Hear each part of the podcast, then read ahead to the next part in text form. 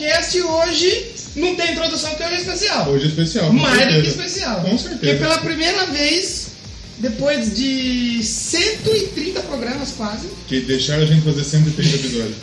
que é Ninguém quis prender. Exatamente. Ainda tem gente que paga pra ouvir. Meu Deus. Mas enfim. Mas, mas exatamente. Depois de quase 4 anos, a gente vai falar de um CD. de um CD. E o mais incrível é que a banda que fez o CD tá aqui. E, exatamente. e permitiu. Né? Não quis tocar, a gente ia embora. A gente pegou, pegou o avião, Exatamente. ganhamos a passagem, viemos longe. Exatamente. Né? Mais ou menos dois minutos e meio de viagem da minha casa até aqui. Eu Da tô- sua, acho que é 50 segundos. Eu tô na rua depois de casa. Isso que é evolução, É hein? vizinhança. E hoje nós estamos novamente Novamente. com Deep Space. Com certeza. Uma salva de palmas. Põe a palmas, editor. Vamos fazer uma palma, E o editor. vai mais palmas ainda. Só que hoje a gente, além, a gente já teve aqui o Benato. Isso. O Benato está aqui. O Romani. Hoje estamos com Larissa. Larissa. Que é a vocalista da banda, Essa é a voz da banda. Pra gente falar do lançamento recente aí. O Exatamente. grandíssimo álbum. Olha aí. Tá aqui na mão, ó. The Deep Space, The Inner Source. Na verdade, o ouvinte não sabe se eu tô com o álbum na mão mesmo, né? Não dá pra ver. Mas estamos com o álbum na mão. The Inner Source. Rapaz, muito legal, arte muito, muito bacana. Ouvimos, lançamento recente, acabou de sair do forno, né? Faz uma semaninha que saiu, né? Uma semana exatamente. Uma E saiu do forno mesmo, que tem um físico. Porque Exato. hoje pessoal- amanhã faz uma semana. é, o pessoal tá acostumado a só digital. Exatamente. Mas esse tem então físico. Com certeza. Então saiu, ele na mão aqui. literalmente saiu de um forno. Sim. É, de um forno. Exatamente. E hoje a gente vai falar um pouco das faixas, processo de. Porque tem o pessoal que não sabe como funciona Sim. pra fazer um disco. Vocês vão aprender hoje. Claro. Então hoje aqui, Senai Rock and Roll, o pessoal aprender como se Toca a música de Senai aí. Telecurso 2000. Telecurso 2000. Não passa mais, né? Não passa, vai. Boa época de acordar pra ir pra escola, tinha o telecurso atrás. Beleza. Doublecast 2000 com isso. Exatamente. Imagina chegar a 2 mil visuais. É. Mas antes tem um é. recadinho, né? O recadinho principal, entra lá no grupo do, do Telegram, t.me barra ouvintes Doublecast, pra trocar uma ideia com a gente. É, Instagram, Doublecast, podcast, Twitter, Doublecast 1 e Facebook, tá aí, né? Com O certeza. Mark Zuckerberg permitindo que a gente chegue nas pessoas. Ele não permite muito, né? Não permite muito que a gente não. Mas o Guinness Space permitiu que a gente viesse Exatamente. QG Estamos aqui. e que tocasse as músicas. Com certeza. Isso, que é, isso é muito importante. Isso que é importante. Então hoje a gente vai falar sobre o álbum The Inner Source do Iggy Space, vai a vinhetinha do Maverick e a gente já volta para começar a conversar com a banda aqui. Exatamente. No Doublecast, o rock é em dobro.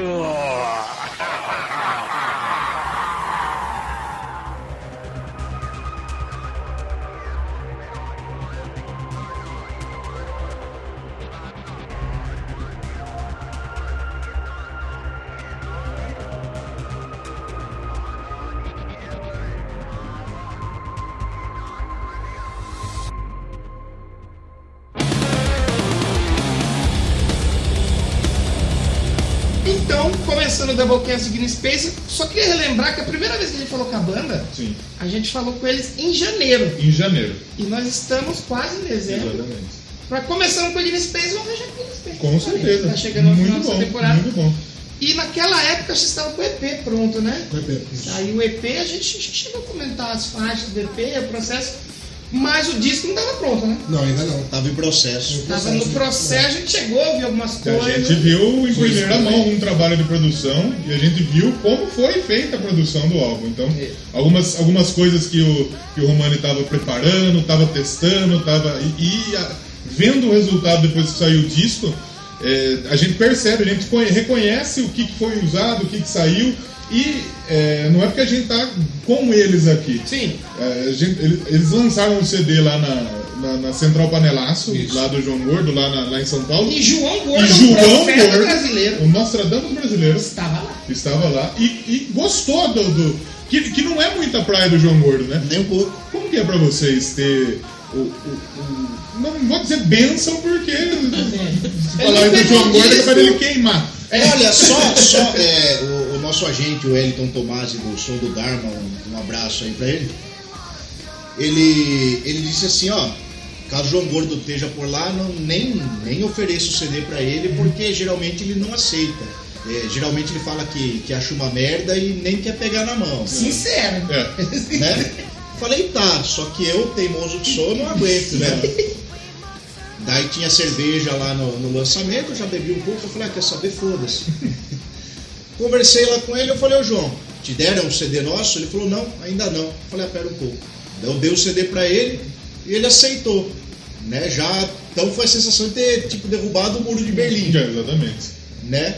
E daí depois ele falou aquilo que o Romano disse, né? Que ele falou, é, não é minha praia, mas eu achei puta som, bem gravado e tal, então pra gente isso foi meio uma surpresa. É, que a gente entregou os CDs lá e lá foi a audição oficial para a imprensa, né? Então tocou o CD inteiro, na verdade, né?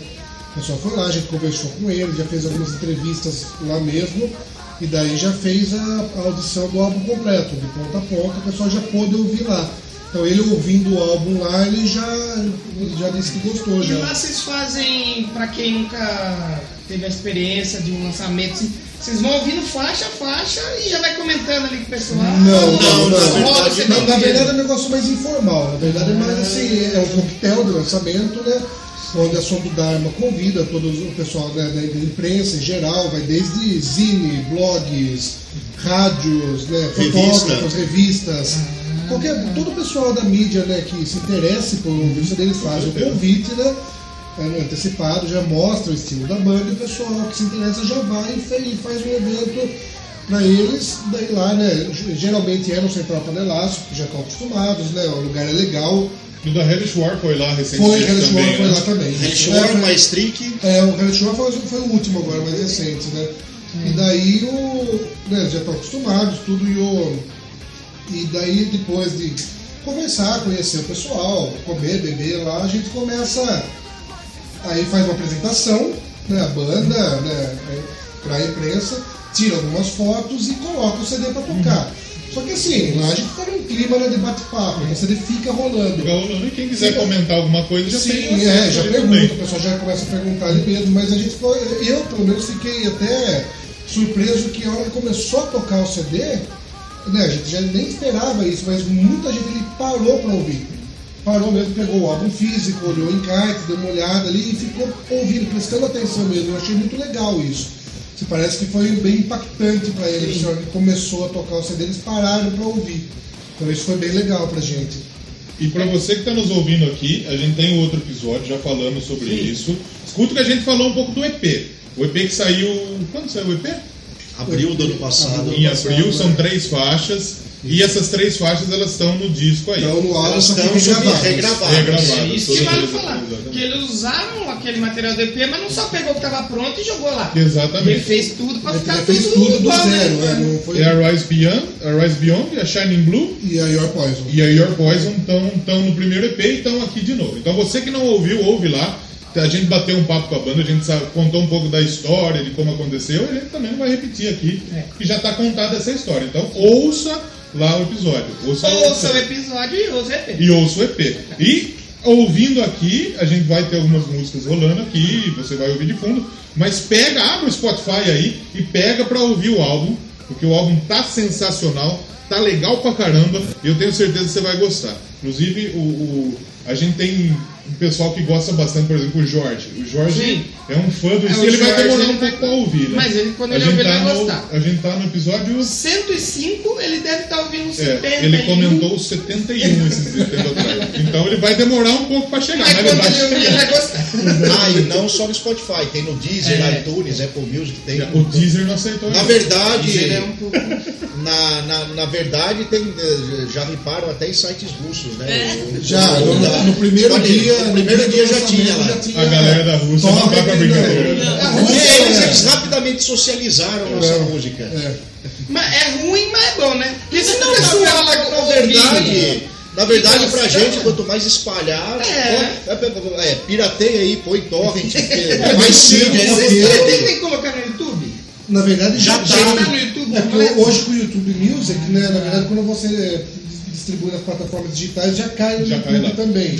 Mas a gente pretende não só isso, mas a gente está fazendo agora o lyric video também que vai sair. Legal. Importantíssimo. legal, E a gente pretende fazer mais clipes, né? Que a gente tem o primeiro clipe que saiu no EP e agora a gente pretende fazer mais clipes para as músicas novas. É bom porque o pessoal ainda tem as bandas mais antigas, ainda, hoje já tá mais aberto, né? De sai. CD põe lá. Mas até então eram os fãs que colocavam. né? Sim. Então, a gente não tem é problema com isso, não. Tem- quanto mais a gente divulgar, Quanto mais melhor. for divulgado, Mesmo melhor. porque o CD está sendo distribuído gratuitamente. Olha aí, pra Ai, você, banda que cobra 50, 60, 70 reais num Digipack, Uhum.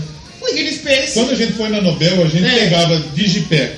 O, o da Igno Space é um Digipack, só que a gente pegava uns Digipack que não é igual ao da Igno Space, que tem encarte Sim, sim. bonitinho do jeito que tá aberto. Você viu por dentro? É, então, Ó, olha ó, só. Você que tá nos ouvindo não tá vendo, ó. exatamente, mas é Você tá só ouvindo. Exatamente. Tem uns Digipack porco, que é só papelãozinho e o CD no meio, por 50, 60 conto.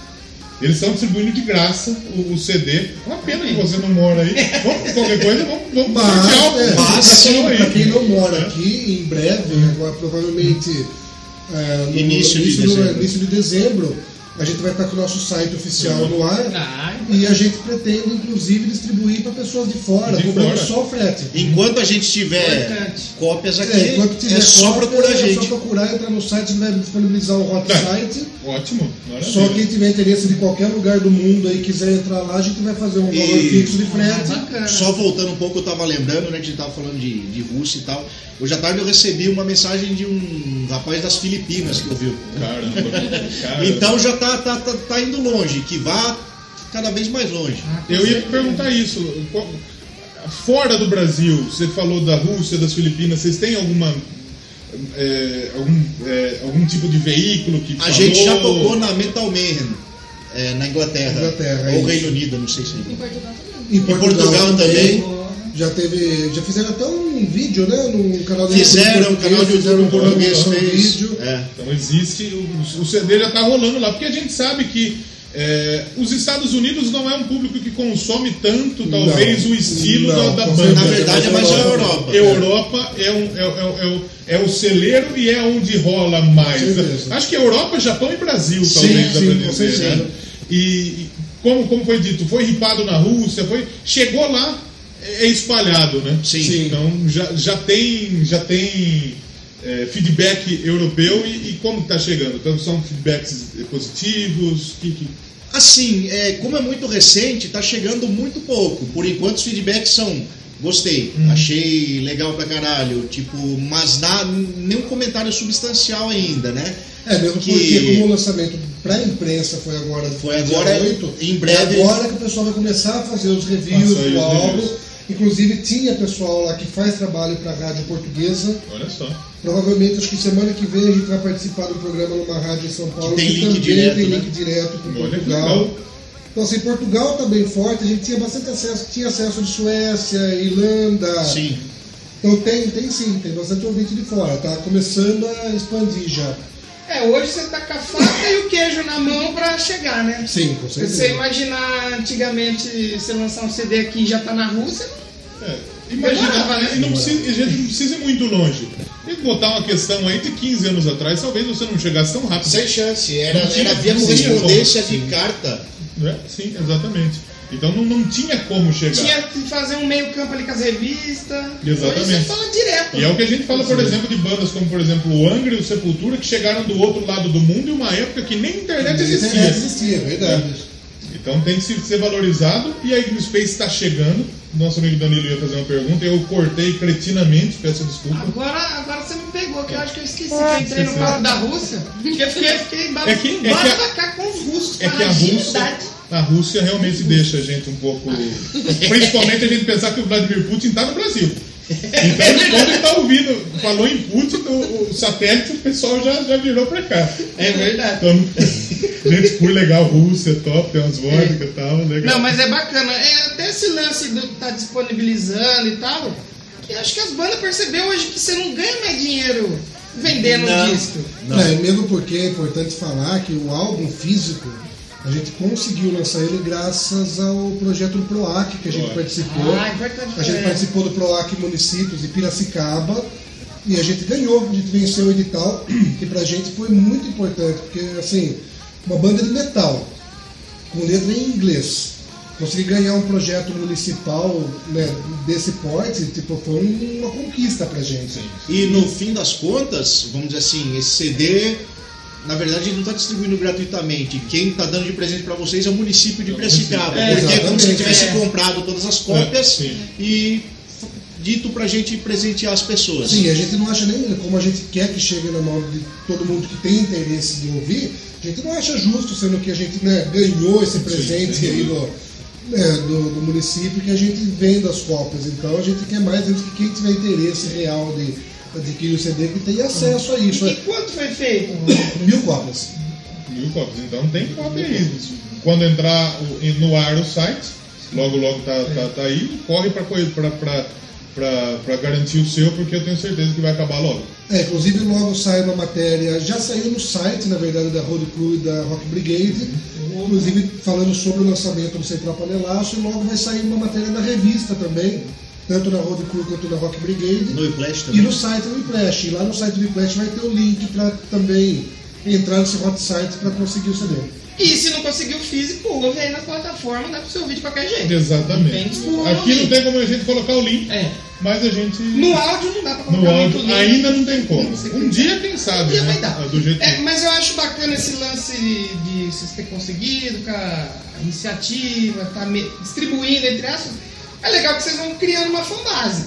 Com certeza. E aí sim, pro próximo, que nem eu tenho os amigos meus da banda Carioca Hateful Murder. Eles tinham a banda, lançavam tudo, só que eles deram uma parada e voltaram. Aí eles lançaram um álbum, teve que reerguer toda a fanbase e tal. E agora, o segundo álbum que eles lançaram nessa nova fase foi todo financiado por fã. Ah, sim, hoje em dia isso é muito comum, Eles né? conseguiram bater a meta, Sim, sim. colocavam um brinde lá, sei lá, você doa tanto, você ganha camiseta. Sim. E eles fizeram todo o dinheiro do fã. Então, assim, esse primeiro disco vocês podem usar pra juntar o pessoal, Com certeza. Sim. fidelizar esse pessoal e para um próximo. Sim. A gente, por isso que a gente fala que o importante é o pessoal ter acesso é, mesmo. quanto mais gente Quanto ouvir, mais gente ouvir, melhor. melhor. Porque se Exatamente. criar uma demanda pelo CD físico, ótimo. Isso é, hoje em dia é uma plataforma muito usada, né? Exatamente. E funciona muito bem. E pra gente é um prazer, porque o que a gente quer é fazer música, é ter condições de fazer música e difundir nossa ideia, difundir nossa música. Então pra gente isso é perfeito. E hoje o pessoal tá aderindo bastante a esse negócio de lançamento de crowdfunding. Você, ah, vou colocar seu nome lá. O Exatamente. pessoal pode pegar um físico assim e, pô. O agradecimento tá ao fulano puta, de isso- tal. isso é legal É bem legal. Acho que assim. aquele Brasil Heavy Metal, Sim. seu DVD, Foi. esse eu apoiei. Acho que o Codorna. O Codorna tem o nome dele. dele lá. tem. Então, É, então é uma, um né? lance É bacana mesmo de se porque pensar. álbum físico hoje em dia já tá caindo assim no Tá. nível de colecionador, né? Tá É, quem tem quem é gosta coleção. mesmo. E cara, é gostoso ter na mão. É. Sim, com É, você pegar encarte, abrir, é. Enquanto você está ouvindo o CD, você vai folheando o encarte, você vai olhando mas a muita arte, gente hoje em né? dia nem sabe mais o que é isso, Não né? sabe, Não. não sabe. Imagina, né? E é, é muito legal isso daí, e por, por ter esse status já de colecionador, por isso que é legal a gente ter o álbum para distribuir para quem gosta de ter. Porque quem gosta, gosta mesmo hoje em dia. Né? Exatamente. Quem gosta, porque gosta mesmo. Porque tem muita gente que não tem nem onde ouvir o álbum. Mas a pessoa gosta de ouvir, porque hoje em dia acho que nem carro sai mais com Não, o carro não dele, tá mais com Eu, eu, eu fui procurar um, um CD para comprar, um CD automotivo, não tem. Sim. Não tem CD, não tem. É Tudo só pendrive, só Bluetooth. Mas tem muita gente ainda que ouve no Spotify, ouve no Deezer, mas gosta de ter o CD Tem o CD. guardado né, como né, souvenir, né? Souvenir, Então é importante isso. Você comentou esse lance da iniciativa que vocês ganharam e tal. Como que funciona pra você ainda aderir a esse projeto? Então, na verdade, existem vários tipos de projetos de apoio cultural. PROAC, né? né? Isso. Chama? Existe a famosa Lei Rouanet, que todo mundo fala, né? Existe o PROAC estadual, existe o PROAC municipal, tem vários tipos de, de leis de incentivo. O problema é que a maioria das pessoas não conhece Sim. e não sabe como participar, como ir atrás disso.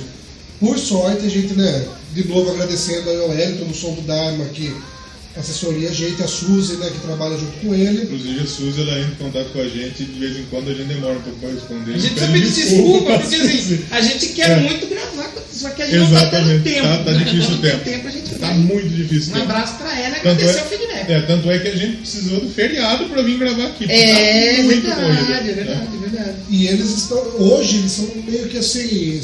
São eles que É fazem referência, a né? referência nesse trabalho de, de tais. Eles ganharam com o Hellish War, com Sim, Mais eles já conseguiram tanto o estadual, municipal, de vários municípios. Já Eles conseguiram algo até do, do Vakin do VAC, Foundation. sim, o, Nossa. do Foundation, do VAC Foundation, eles conseguiram, acho que foi. Eu não lembro pra Eu não lembro pra quem foi, mas conseguiram. Mas eles fazem meio campo ali. pra- Exatamente, eles Sim. fazem todo o projeto junto com a banda, né? Eles já têm toda a experiência de fazer isso, então assim, para todas as bandas do cast deles, eles vão atrás de fazer isso, para banda que tem interesse mesmo, e fazem muito bem feito, então assim, a taxa de sucesso deles está 99,9. Altíssima, né? tá altíssima. Ah, E não é fácil. A partir do momento que você faz o projeto, talvez o primeiro, e ele funciona, você já conhece o caminho jurídico, Com o caminho, né? certeza, Então com aí já, já, já facilita. Então, porra, puta competência, de, puta competência do, do, do pessoal da produtora de, de Com conseguir, certeza, né? eles são muito competentes e essa parte de editais aí está se tornando uma especialidade deles, que é uma coisa muito válida, porque isso prova que sim, existe incentivo à cultura no país É. e que não adianta muita gente taca o pau, taca o pau, taca o pau, fala que o país só tem, né, só tem apoio para outros tipos de música, que ninguém apoia isso, mas na verdade ele também não vai atrás.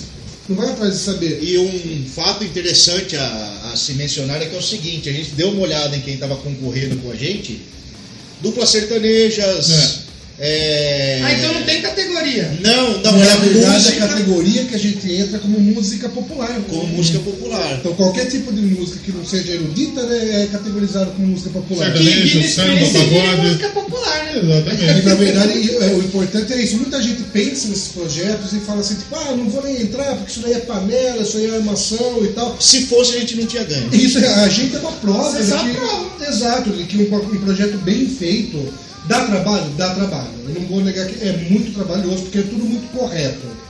Tipo, a, tem uma comissão que julga para aprovar o projeto e após a aprovação tem uma outra comissão que julga a execução. Fiscaliza. Né? E aí vocês fazem como envia um vídeo com. Como que é o processo de Na verdade, material? na verdade é tudo feito, é, existe um edital que você tem que seguir à risca o que está lá.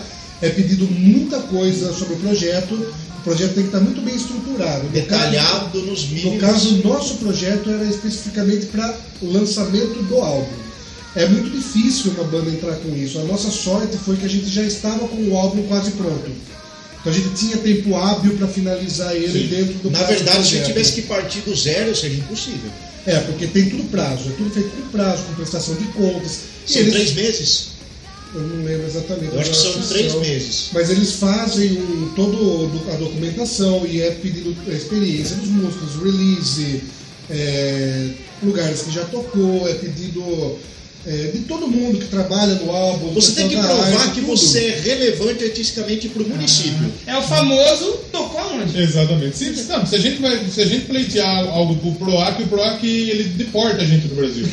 Ele tira a gente do Brasil. Na verdade, a gente havia tentado conseguir esse apoio aqui no município de Rio De das Rio das Pedras. De das pedras Só também que tem alguma não coisa? foi pra- risível a situação pela qual É, a na gente verdade passou. foi informado pra gente que não existe verba para cultura destinada aqui em Rio das Pedras. É, a gente só teve que aceitar o que foi É dito. coisa que o né? Wellington até estranhou, porque para todo município Porque nós existe. entramos né? em contato com a prefeitura daqui para perguntar qual era a verba, quando que abria e tal. Aqui eles disseram que simplesmente E assim, não existe. e na, ver- na verdade, a sensação que a gente ficou aqui em Rio das Pedras foi que a gente foi pedir esmola. É, sim. E né? acontece. Mas na verdade não, a gente foi apresentar um projeto sólido com plena capacidade de realização. Só que a gente foi tratado como pedinte, É. né? E passamos por uma situação ridícula e ouvimos uma frase do tipo: Ah, mas vocês quiserem é, tocar aí, a gente põe um dia vocês pra tocar na praça aí. Nossa. Daí a gente, não, não é isso que a gente busca. E, e Obrigado gente- por nada, tchau. eu, por estar na rádio, eu sei um pouco de como é essa situação. E aqui na nossa cidade é realmente É vergonhoso. É vergonhoso, porque a gente sabe que chega a verba e a gente sabe que tem verba, né? E, e, não, não, não, é, não deve se negar a verba, porque a gente sabe que tem. Tá cultura Exatamente. ainda, hein? Exatamente, cultura. Existe verba, aí qual que é a situação? O que está sendo feito com ela? Ela é repassada de alguma outra maneira? como que está sendo feito. Ao meu Então, ver, é jogada no lixo. é jogado no No lixo. lixo, vulgo bolso. Sim, sim, Exatamente. sim, exatamente. E Piracicaba, que é uma cidade que muita gente também tem, tem lance de, de, de improbidade a caramba lá na, Tem, na bastante. administração e a gente não, não tá aqui Mesmo, lado de mesmo, administração. é, mesmo nesses projetos, a gente já ouviu falar, né? Dizem por aí, mas a gente nunca pode provar nada, né?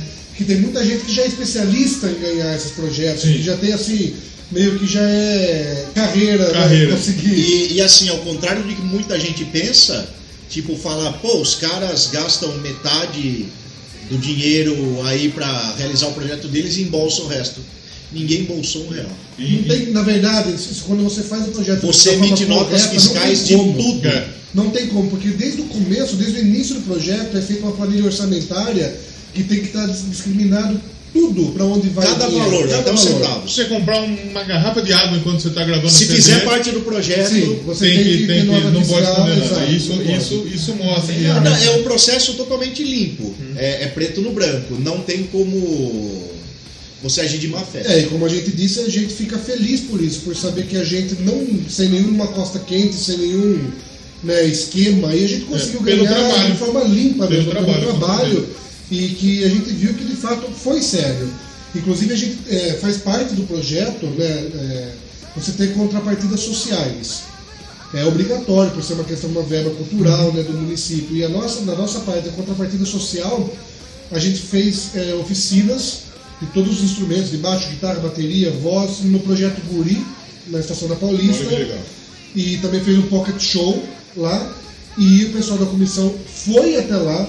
Estavam fiscalizando o tempo fiscalizando. todo. Na verdade, eles- Inclusive, eles até tiraram foto e gentilmente cederam essas fotos Sim, gente. porque na verdade eles não estão lá só para fiscalizar, eles fiscalizar, mas eles também, é de interesse deles que o projeto saia tudo corretamente, porque eles também têm que prestar contas. Sim, exatamente. Então, na e eles verdade, também são beneficiados com certeza. por- porque vocês estão lá. Quanto mais né? corretamente eles trabalharem, melhor. Exatamente. Todo mundo É ganha. aquele, Todo lance, mundo ganha. é aquele lance de uma mão lava a outra e, e- e todo mundo se ajuda. Acaba Sim. dando certo. Eu penso, em Piracicaba também, eu, eu comentei recentemente, teve o pessoal de um, de um projeto, é, chama o Lu- Lugar Onde o Rock Não Para, em Piracicaba, também foi pelo PROAC. Foi O pelo- mesmo PROAC. Exatamente, eles pegaram, estão lançando um projeto sobre o rock de Piracicaba. Se eu não me engano, É. inclusive projeto feito pelo irmão do nosso querido amigo falecido Ronex, saudoso Ronex, que foi quem fez inclusive a arte da capa do nosso single, do Viagem ao Fundo Que do na verdade essa capa seria pro segundo álbum do Ansata, Aham. só que era uma arte muito bonita e, e fazia muito sentido com o. Foi a, foi a última arte que o Ronex fez, antes de infelizmente falecer. E a gente fez E ela casava muito ela. com a temática da viagem ao fundo do Sim. daí falando, pô, vamos usar essa capa aí. Deu uma capa, um fundo branco, né? E era uma pena essa capa ficar ali jogada no, no, no, no- no- no submundo do HD, do computador dele. É, e ela é muito bonita. tipo, ela ia, ela ia ficar ali ad infinitum. E no fim das contas a gente achou um uso pra ela e foi. Exatamente. legal. Daqui a pouco a gente vai falar sobre a capa desse álbum também. A Larissa não falou muito, a gente, ela não esteve na Eu primeira ri. entrevista, né? ela não esteve na primeira entrevista, ele contou alguma coisa de, de como ela chegou na banda e tal. A gente quer saber de você. Como surgiu para você chegar na banda, tocar numa banda de, de, de, de, de rock, de metal? Você já curtiu o estilo? Você veio de, outra, de outro estilo? Como que foi até você chegar nesse, nesse, nesse mundo do metal? Ao, a viagem ao fundo do ego da Space. Exatamente. Bom, é, desde muito pequena eu gosto de música. É, a ponto de fazer show no condomínio que eu morava e enfiar convite por baixo da porta e só uma senhora ia assistir. E- Legal. Como você É. Pô, Só- E eu sempre gostei, assim, porque meu, meu pai principalmente ele gosta, gosta ainda muito de Pink Floyd. Ah, ele gosta de, é, de Queen também, ele gosta Porra. muito. Minha mãe já gostava mais de bandas nacionais, mas eu sempre ouvi mais rock, né? Metal eu não ouvia muito. Eu comecei a ouvir metal depois que comecei a ouvir Evanescence. Primeiro eu fui, comecei a ouvir Evanescence, né? Acho que adolescente gótica, naquela época todo mundo ouvia Todo mundo eu, tem como sua fase claro. O Evanescence, ele é, de certa forma, ele, ele, ele foi junto com o Linkin Park, dá pra gente dizer, que converteu muita gente da música popular pra música pesada. Você pode gostar ou não, mas esse é, é, é uma situação que muita gente aqui tá ouvindo causa deles. Isso é, isso é fato. Então, basicamente, assim, por, por eu ouvir junto com meu pai Pink Floyd e Queen, eu saí da minha fase Xuxa e Rebelde, já fui direto pra Evanescence, Pink Floyd, né? Ouvi muito Guns também, ouvi Metallica. E aí eu conheci o Épica. Lá. E aí foi, foi através do Épica que eu entrei no metal. Eu gostava um pouco de Nightwish também, mas eu não ouvia tanto igual eu ouvi Épica, eu ouvi bastante Épica. Então eu já gostava de metal. E eu até falei numa entrevista que eu dei lá no Panelaço que eu ouvia, por exemplo, pop, né, ou até umas bandas de rock, assim. Eu gostava da melodia, mas parece que faltava um peso, sabe? Então quando eu descobri o metal com vocal feminino, eu falei, é isso que eu quero. Sim. Então eu meio que sempre gostei desse estilo, só não, não achava muitas bandas que tinha. a- acho que demorou um pouco para as bandas de vocal feminino, né? Antes era só Chegar com Nightwish, né? assim, Então, né? Nem- É, hoje, antes era Nightwish, Evanescence e Epica. É, teve uma né? época que acho que o Nightwish e a Evanescence, eu lembrei, ficou bem forte os dois, que ia falar assim, o Nightwish é o gótico de verdade, o Evanescence não. Só que eram duas bandas com mulheres ali, com som mais pesado, como você falou. Tinha peso, mas tinha melodia, não era só... Não era bagunça, era bagunça organizada. Exatamente. É, eu até vi uma vez uma entrevista, eu acho que foi com a Emily, eles perguntaram, é, compararam elas, é, o Evanescence com o Nightwish, e ela falou assim, ah, parem de me comparar com o Nightwish, porque E não de tem fato nada é a ver. diferente, né? Totalmente. O, o Evanescence é uma situação que dá pra gente dizer que ele é mais um new É, Você lembra metal. na época do, daquela... Eu não sei se new metal aí? Daquela que Bring Me To Life. É. Tinha mais elemento eletrônico, alguma coisa ali, e o Nightwish não. O Nightwish era um negócio mais Nightwish, na sinfônico, época, tava né? com aquela limo. Era bem diferente, Mas, na verdade, o Nightwish era mais metal, É. Mais metal, feminino, é. né? E o, e o Evanescence era mais uma banda Um rock. um rock, né? É. Que, que tinha elementos de metal, Sim. né? É porque era o, o Nightwish tinha um lance da Tária ser mais aquele lance... Operística, né? Isso, isso. Tanto é que depois disso entrou a Netelzon lá, que ela, foi, ela era uma, uma, uma, uma mina mais do lado hard rock e a banda caminhou um- pra um lado que talvez também não deu muito certo, e agora com a Floriança meio que, que voltou meio que, que é a origem É. do Acho Nightwish. que né? encontraram meio termo ali. Com É, ela, né? Eu acho que encontraram o termo, porque É, com certeza. E é engraçado a gente falar meio termo uma mulher de 2 metros e de altura, né? um e meio de ombro, Também. O Epic, nesse to- pelo menos assim, a minha visão mais popular, acho que ele nunca foi popular Não. que nem foi o Nightwish. Não, Agora que você Não, tá vendo é. falar mais deles, assim, mas ainda não é tão não. popular, mas é bacana, boas, boas é, referências. Boas referências, com certeza, com certeza. E agora tem a Fitness Space também, né? É, exatamente. E hoje mais forte, né? Hoje a gente tem, por exemplo, aqui a Nervosa, que ela é uma banda de, um- de um estilo totalmente diferente, e a mulherada ali. O Hateful Murder, que ele é uma banda que. que Também o Torture Squad. Torture Squad. Então. Ginger, que é uma Ginger, banda nova, né? Ginger que também, né, vindo com aí, uma Exatamente. vocalista que tem até du- vários estilos de É. cantar, né? Ela vai desde o mais agressivo até o mais. É que na Nervosa limpo. mesmo, por exemplo, a Fernanda, ela canta mais gutural, mais, mais rasgado, mas ela também é uma vocalista que canta totalmente limpo. Tanto que É, A Liza, na época do The Agonista, ela cantava o limpo e o mais, né, o mais sujo, É, né? é. assim. É, hoje então não tem desculpa pra não ter mais a mulherada rock Exatamente. Tem o o falar Kingdom, que a gente citou no- É, no, no Doublecast exatamente. Indica, que é uma banda dos Estados Unidos. é Battle muito Beast. Battle Beast. Battle Battle Beast. Exatamente. Então, existe e, e as mulheres estão ganhando cada vez mais força. Muito bom, né? Como Espaço- diria aquela frase, the future is female. Exatamente, com O certeza. futuro é feminino aí, então vamos respeitar. Com certeza. Vamos, vamos falar da capa do disco? Vamos falar da capa. Vamos começar da capa, né? Porque a gente tem aí a, É a o arte. Rômulo, né? Foi o Rômulo. Mais uma vez o Rômulo. E qual que, qual que é a ideia dessa capa que a gente tem aqui? Que a gente tem a moça aqui na A capa, Larissa, é você? Sou eu. Na Na verdade é a Larissa. a Larissa na capa, tem aí um- uma espécie de uma máscara. Qual, qual que é a ideia desse, desse, dessa capa? Cara, é uma mistura de ocultismo, psicanálise, new age. Tem um pouco de cada coisa aí, simbologia. Não, na verdade, eu diria que a capa sintetiza assim, o álbum não é conceitual, mas ele, por todas as músicas, todas as Vocês letras. tentam ter um fio condutor Sim, ali, sim, né? é, permeia por um tema em comum e essa capa é meio que uma síntese de tudo isso. E a ver com o nome também. Tem Com alguma, certeza. tem sim. alguma coisa com o nome ali. Muito Tem astronomia, astrologia, tem de tudo aí. muito louca mesmo. Eu gostei Legal. Tem E tem, tem os, várias os símbolos eles vão usar ou foi só pra esse pro álbum esse símbolo aqui na. Na verdade, é, é- é- isso daí é um caso seu hermético, né?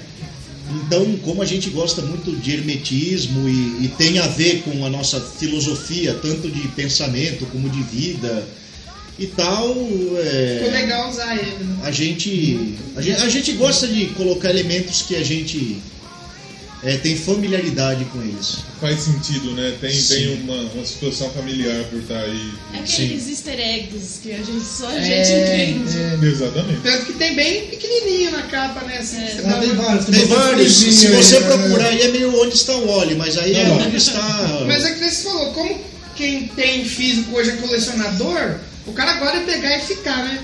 Sim, sim, Exatamente. olhando. E no, no, no- no digital o cara não consegue. É, na capinha do Spotify, no você não consegue. É passa meio batido. Você fica É. olhando os detalhezinhos. Quando você pega o físico, é outra é, Você coisa. fala, opa, você começa a ver os elementos, né? coisa. Muito legal, muito legal mesmo.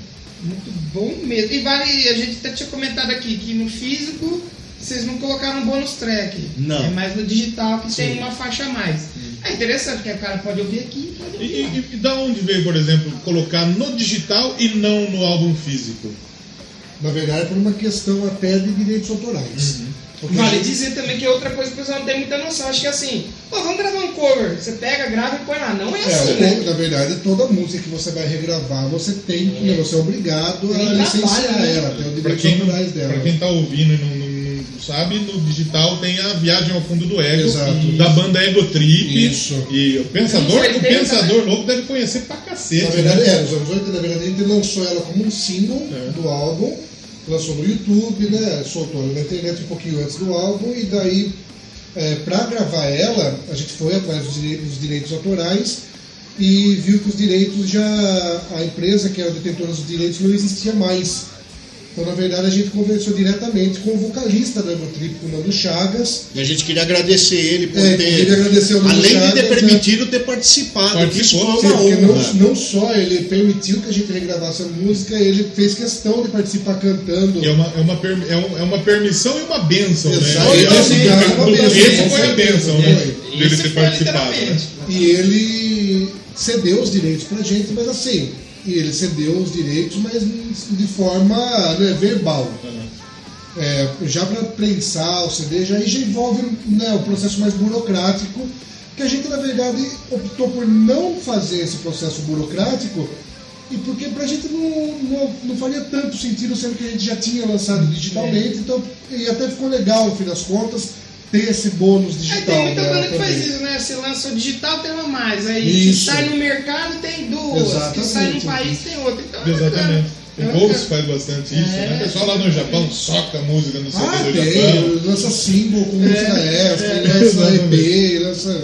E na- acho que na época que, que a gente gravou o primeiro episódio, a gente falou meio que em primeira mão aqui que ia sair esse cover, não foi? Acho que Acho que vocês chegaram Sim. a mencionar. Chegou a ia mencionar, não mencionou qual não era, tinha né? sido É. nem lançado. É, acho tinham que falado tinha- nome, tinha mas falou que sim. um cover nacional. Então, E de onde é, é, a, a escolha, na verdade, de ser ego trip? A gente já sabe que, que, que te- existe a situação do, do, do direito e às vezes pode até ter, ter, ter sido é, uma situação que ajudou a ter a escolha. Mas de onde veio? Qual foi? Existiam outras opções e por que a viagem ao fundo do ego? Na verdade, quando a gente pensou em, em lançar um cover, é, a gente quis unir duas coisas, que era o lance de fazer o cover em si, que a gente já queria, e de fazer um cover em português. Porque a gente achou interessante a gente ter uma música em português, mas é, pra gente, pelo menos, que está acostumado aí a vida inteira a compor em inglês, né? Então ficaria muito complicado pra gente compor uma coisa nossa em inglês. Ah, desculpa, em português. Então a gente tentou unir o útil ao agradável. E Essa foi a primeira coisa, foi buscar um cover que já fosse português, que fosse uma banda brasileira. Primeiro, por prestar uma homenagem né, ao. Brasil, claro. E segundo, né, para ser mais acessível para o pessoal daqui. É, a segunda ideia foi a gente buscar uma banda que não fosse tão conhecida, ela foi muito famosa na época. Desculpa, essa música foi tema de novela, inclusive, mas não é uma banda que todo mundo conhece. Inclusive era uma banda que assim, se você analisar a sonoridade deles, eles eram bem à frente do tempo deles.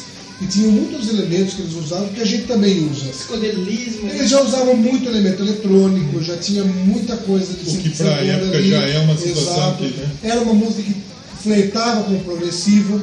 Os músicos eram muito bons, os músicos da, da banda, né? E foi a primeira coisa que veio na cabeça quando eu pensei e para né, pra encerrar tudo foi é, uma das músicas preferidas do Benato. Foi a primeira música que eu gostei na minha vida. Olha só. Então, tipo, eu falei, ah, não tem por que não fazer tudo, né? Tava tudo a Tudo favor. gira, E fora que a letra dela é espetacular. É, isso é, o É quase uma né? lição de vida. É, E bate com a temática do álbum, Exatamente. bate com o que a gente Exatamente. prega. Da a busca pela segue. verdade absoluta interior. Você falar de uma música que é boa, você tocar uma música que é boa e prestar uma homenagem já é válido. Agora você falar disso, fazer isso, uma música que tem um significado já é, Sim. já é muito melhor. E você, principalmente o Benato, que, que curte pra caramba, Ah, sim, com ter, certeza. ter o, o- o Nando cantando na música é, é até E- muito mais especial, talvez até pra você, É, né? é aquele tipo de coisa que, que você vulgarmente diz, nossa, nunca imaginei que isso Não fosse vai rolar acontecer." nunca. né? Não, na verdade, tipo assim. Você imagina, né? Tipo, imagina, tipo, é, foi em 86, eu tinha 5 anos. Tipo, imagina com aquela idade gostando da música, pensar que mais de 30 anos depois eu ia gravar uma versão dela com o vocalista Cara. original participando. Então legal. é. Até a primeira vez que eu ouvi, eu falei, pô, eu gostei muito, muito. Eu falei, é o Benato que tá cantando? Quem que é? Não, não, se fosse eu não. cantando ia ficar uma merda. Porque eu vi uma voz diferente, eu tava, não tava nem vendo os créditos no Spotify tem, né? Aí eu tava ouvindo lá, fazendo umas coisas, eu falei, nossa, tem uma voz diferente, é o Benato, quem é que tá fazendo essa, essa voz? Aí O Léo falou pra mim, não, é o, o vocalista, né? Eu falei, porra, aí sim, muito louco. E a logística pra gravar com ele? Como que aconteceu? Ele gravou em um outro estúdio? É, na verdade ele é do Rio de Janeiro, né? A banda era carioca e ele gravou E lá no mandou. estúdio dele, mandou pra gente e a gente mixou junto com, com a nossa versão aqui. E parece que estava cantando junto Parece no que mesmo, no mesmo estúdio. É fantástico a, a evolução. É, a né? interatividade do mundo hoje em dia é, outro nível, é né? outro nível. Se você fazer uma coisa dessa nos anos 80, 90, É, ah, ia ter que viajar. tem que a banda inteira lá. Ou ele vir pra cá. Exato, exatamente, exatamente. E eh, já que a gente falou disso, de processo de, de, de gravação, começamos a falar de produção, eh, como, que, como que surgiu, como começou pro- o processo de, eh, de, de gravação desse álbum? Quando começou? Eh, quanto tempo levou? Composição, né? Composição, exatamente. É, na verdade logo após o EP, né? Logo após o EP. Assim que a gente, quando a gente formou a banda, a gente já começou gravando. Vocês focaram no EP, É, primeiro. já A gente compôs três músicas e já É. gravamos. A gente montou a banda e falou, vamos gravar, vamos gravar e soltar pra ver como que, que fica. Né? Pra ver como que a gente. Recepção e tal. Exato. E quando a gente fez o EP, as três músicas, a gente já falou assim, boa, é isso, vamos começar a compor as outras músicas. Começamos a compor logo Vocês aí já iam sentir a química ali. Se não fosse rolar, Exatamente. vocês já iam saber que ia rolar. Mas rolou. Exatamente. Aí a gente já começou a compor já em seguida o EP. A gente já se reunia, nós três, e compunha tudo junto. Cada um tinha um pedaço e de repente daquele pedaço surgia a música toda. É, na verdade, né, a gente não, não, era uma coisa comum pra gente, não era um processo que a gente estava acostumado. Não, nem um pouco. A gente vinha de bandas que a gente compunha a música inteira e o resto tocava. É, Um compunha e o resto tocava. Então dessa vez foi um processo totalmente diferente, porque quando a gente vinha com uma ideia, na verdade era uma ideia muito simples. Era uma ideia de uma melodia, uma ideia de um refrão, uma ideia de uma harmonia. Fazia um brainstorm ali. Mas também não era aquele processo de cada um trazer uma parte e formar uma coxa de retalhos. é. Na verdade, um trazia uma ideia e os outros trabalhavam juntos para expandir aquela ideia. E pra gente a melhor parte foi quando a gente conheceu a Larissa e ela começou né, tipo, a trabalhar junto com a gente, que a gente viu a capacidade de composição dela, de melodia, de E ela letra. conseguiu tirar um peso muito grande das nossas costas, que era criar melodia vocal e escrever letras. Porque, tipo, ela já vinha cheia de ideia para escrever, cheia de ideia para. Inclusive, a The Source surgiu de uma melodia de refrão que ela cantou um dia, lembra? É, exatamente. A The Source foi uma música que a gente fez meio, fez meio que um caminho inverso, porque na maioria das vezes a gente compunha a música e depois fazia a melodia da voz em A cima. The Source é aquela que tem uns elementos meio que você tinha comentado do eletrônico. Isso, é a, a né? mais eletronicamente É. pesada. Então, na verdade, a gente sempre fez esse caminho, na maioria das vezes, de fazer a música, depois a melodia e depois a letra. A The Source foi totalmente o contrário.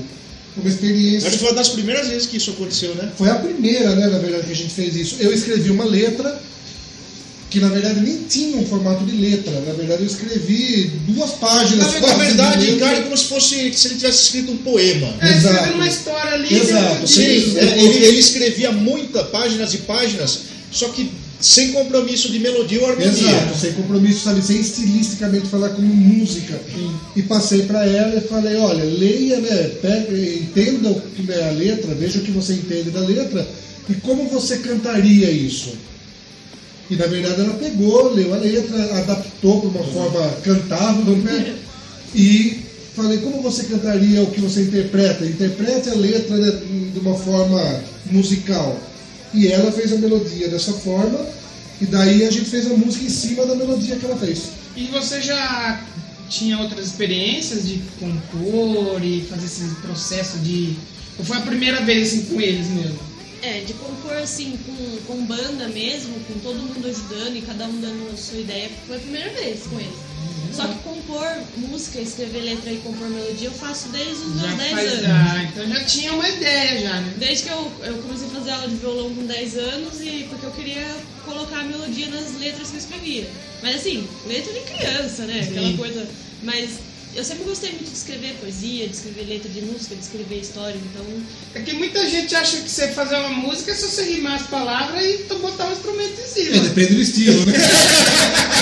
Na verdade, Tem muita gente que ideia- acha que é isso e que faz isso. Fala aí, não tem letra, né? E o pior, que tá ganhando. Exatamente. Tem muita caneta por aí, né? É, sem dono. Sem dono. É, tem muita é, que falando em caneta, né? Você viu que os, Aí, os né? caras achou esse louco da caneta azul e mandou um abraço pra Rio das Pedras, bicho? É verdade. É. Que foda, né? Aí, né? Eu não sei, eu não sei o que pensar. Eu, eu não sei, eu não sei se pra mim é, um- é, um- É é uma coisa legal receber um abraço do louco do caneta azul ou se é um bagulho eu falo, puta, não. Eu prefiro receber um abraço da Igreja Com certeza. É, Igreja é Rio das Pedras e tá chegando pro mundo aí, ó. Exatamente, com certeza. E, e não é, tem todo um processo. Se você quiser fazer uma, uma música boa, boa, bom é que é gosto, mas assim, que tem uma estrutura, né? Não é, Claro. não é tão simples assim. Você, então você já tinha essa vivência antes, né? É, porque na verdade, é, é, pra mim é muito natural. Porque é uma coisa que eu gosto de fazer. Então é, é, é tipo, quando eu era menor, quando eu era mais, é, criança, era tipo um diário. Então eu tenho até hoje um, um livro que eu guar- guardei com as letras que eu escrevi. Então era assim, eu tava com vontade de expor um sentimento, alguma coisa. Ia lá e colocava. Eu escrevia. E aí depois, às vezes eu escrevia direto, tipo, poesia, muitas vezes eu escrevia direto, né? Com rima, essas coisas. Mas às vezes não, às vezes eu escrevia a letra e ficava martelando pra ver como encaixar né, a rima, como encaixar o legal. tempo. Por isso que hoje, daqui pra frente, não vai surgir mais bons músicos. Porque o cara ali tá bravo, ele faz o quê? Abre o Facebook e vai reclamar. Ela queria fazer alguma coisa, pô, escreveu uma letra. É, é E claro. olha aí, ó, onde que tá hoje aí? Vendo? Exatamente. Muito mais produtivo que o textão. É, exatamente. É a marcha do textão. o textão é. Exatamente. Só dentro daquela dupla, né? Nem li, nem lerei. Nem- Nem li, nem lerei, exatamente. Depende do textão, você ainda dá uma olhadinha por É, cima. é, exatamente. Exatamente. Vamos então comentar as faixas? Vamos pedir pra eles escolherem uma música Isso. pra gente ouvir? A gente Com certeza, com certeza. Quer começar por você, Renato? Escolher uma música pra gente ouvir? Tá, eu vou escolher uma então que até tem uma história interessante por trás dela. É, aí a gente comenta ela no faixa a faixa. Tá. O, qual, qual é a música? I know. Ai, ó, É a minha- falei é a minha favorita. Léo, é, eu acho que junto com a Nacional, essas são as minhas, minhas I Know é a favoritas. minha favorita do álbum. Gostei é, muito. exatamente. E vocês vão descobrir agora por quê. Exatamente. Vocês vão ouvir ela aí e aí vocês comentam. Eu adorei. Eu também gostei muito. Então vamos ouvir uma I Know. I Know, que agora o? DJ, eu sei que o DJ vai subir. Não vai errar a música, DJ, pelo amor de Deus. E a gente já volta com mais e respeito. Com certeza.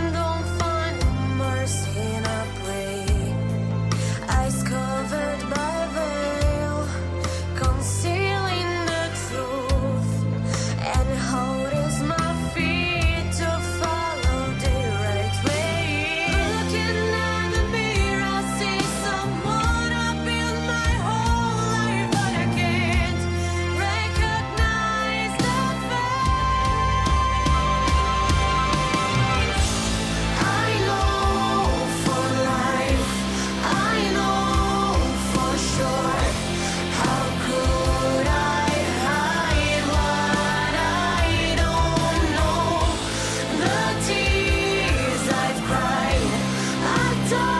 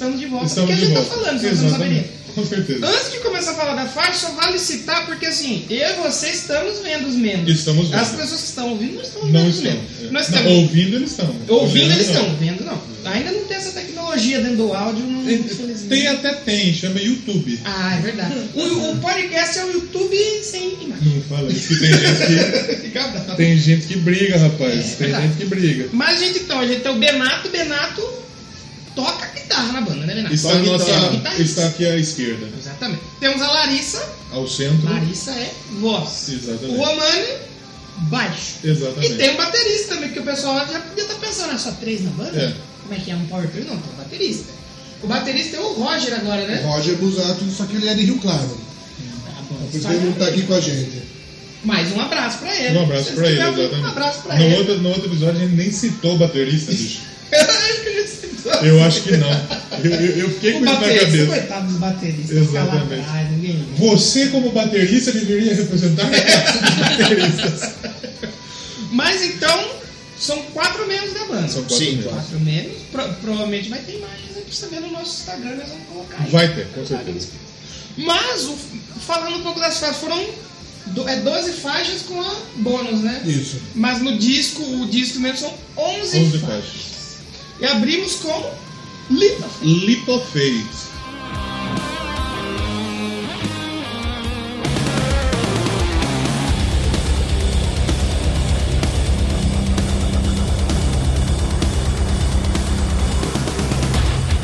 E de quem que é a composição da Feito? São todos of Faith vocês? é do Romani. Na verdade, assim, como eu disse, todas as músicas têm participação de De todos. todo mundo. Só que assim, algumas delas, elas são, né, alguém tem maior participação. A Lipa Feita, na verdade, era uma música que eu tinha composto pro segundo álbum do Sata, da banda anterior. Só que ela era uma música é, muito mais puxada pro prog metal, assim. Era uma música mais progressiva. Ela era muito mais longa, ela tinha muito mais Ela tinha partes. quase 7 minutos. Exato. Aí vocês deram uma polida. E como na época, no segundo álbum, o Benato estava tocando baixo no Sata, então ele chegou a gravar essa música e quando a gente foi começar a trabalhar no álbum do Ickley Space, foi um pedido até dele é, de reaproveitar essa música. Ele falou, pô, não é legal perder isso daí, né? Eu gosto muito dessa música, vamos tentar reaproveitar ela para não ficar perdida. É uma música que eu gosto bastante, eu acho que tem a ver com o estilo. Foi dado uma enxugada É, nela. foi- então eu fiz uma edição nela assim e tentei trazer para o nosso estilo de hoje. Modifiquei Ele inseriu no segundo verso a parte eletrônica. Exato, inseri partes eletrônicas, transformei assim, os riffs mais no estilo que a gente toca hoje. Elas- então usei a estrutura dela, assim, né? Tipo, a ideia É um principal. embrião, né? Exato, e a gente trouxe para o nosso estilo. E daí a Larissa colocou a melodia de voz dela. Muita coisa já era da melodia original. A letra já tinha. A letra já tinha, a letra eu que escrevi inteira. Mas a melodia, daí ela adaptou pro, pro estilo dela em cima da melodia que já existia, mas foi ela que adaptou. Bacana. Muito bom. E a faixa 2, Ghost of Time. Ghost of Time.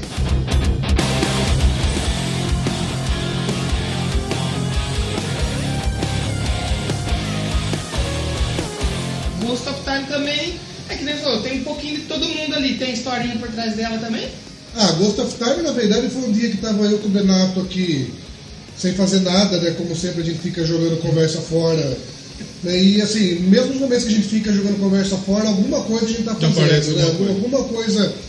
E eu tava com o violão na mão, eu tava brincando com o violão, assim, não tava tocando, na verdade eu tava deitado com o violão na mão, Despretensioso pra caramba. totalmente despretensioso, e eu comecei a fazer um riff, comecei a fazer uma coisa totalmente diferente, assim, do que, do que- nem pensando em fazer música pro Iggy Space. E no final, né, você até começou, Sim. o Renato acabou comentando, pô, legal isso daí, né, daria pra fazer alguma coisa. E a gente achou que ela era parecida com uma outra música que eu tinha de Faz tempo. uns 15 anos atrás, e a gente acabou juntando as duas ideias e usando isso de embrião para começar a trabalhar. Aí o resto dela foi feito com nós três juntos. Tipo, a letra é, tem algumas ideias do Benato, algumas ideias da Larissa.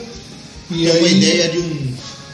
É, inclusive a gente usou uma ideia do assim. O, o meu vizinho lá do, do trabalho morreu e tinha um daqueles folhetinhos meio mórbidos assim que dão em velório, que tem uma foto da pessoa e uma frase, e tinha uma frase muito boa. Um convite pra É. você no Tinha- meu tinha uma frase é, que muito batia boa. com a ideia da música. ó, ó, inclusive é o trecho da ponte, né? O Live for Today, Yesterday's Gone, Tomorrow May Never Come. Que é, falava- é a parte que essa, essa música, ela- essa parte é cantada com Por vocal ele. masculino, pelo É. Romani, né? E Isso. outra coisa que a gente tem que ressaltar, a gente até comentou isso. A gente comentou com a gente que o vocal masculino ficou Bem caramba. ficou muito Valeu. bom, a gente gostou Muito bom, muito muito bom. Exatamente. E daí a gente foi juntando pedaços da- de ideias de letra, assim, do Benato, da Larissa, até que um dia ela estava parada ainda, né? Ela estava nesse, nesse embrião dessas partes e mais né, de letra e de música, e eu cheguei e falei assim, putz, tive a ideia do que seria o tema principal dela e escrevi o resto da letra. Peguei e finalizei o resto da letra dela. Daí.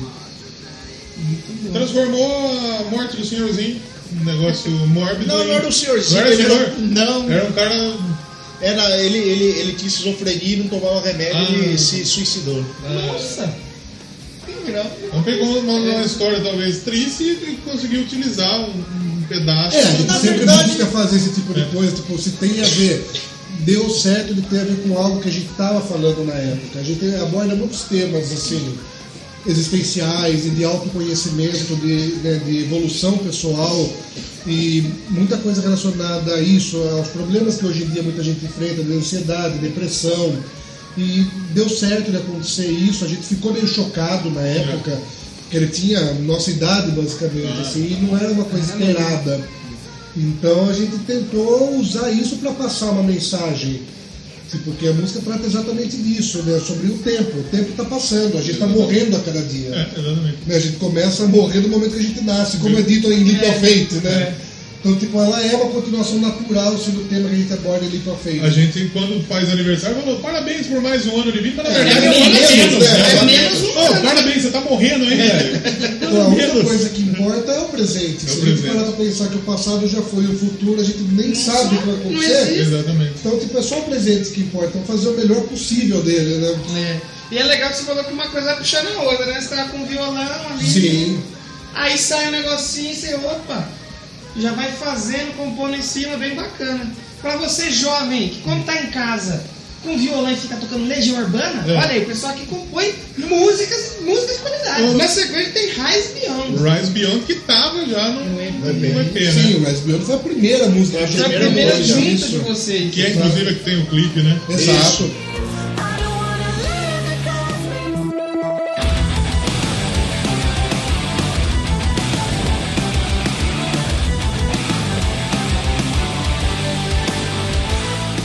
daquela, daquele papo que a gente bateu no, no, no- no- em janeiro. É, a música foi regravada, mas ela teve alguma, alguma outra, por exemplo, houve modificação na faixa ou Muito ela pequena. Só parte de, de produção mesmo. A estrutura é a mesma, a letra é a mesma, tipo, só mudou a parte de produção mesmo. A gente tentou gravar ela mais no estilo das outras músicas. Mas a música em si não mudou nada, ou praticamente nada. Muito bem. E essa, na verdade, é uma música que.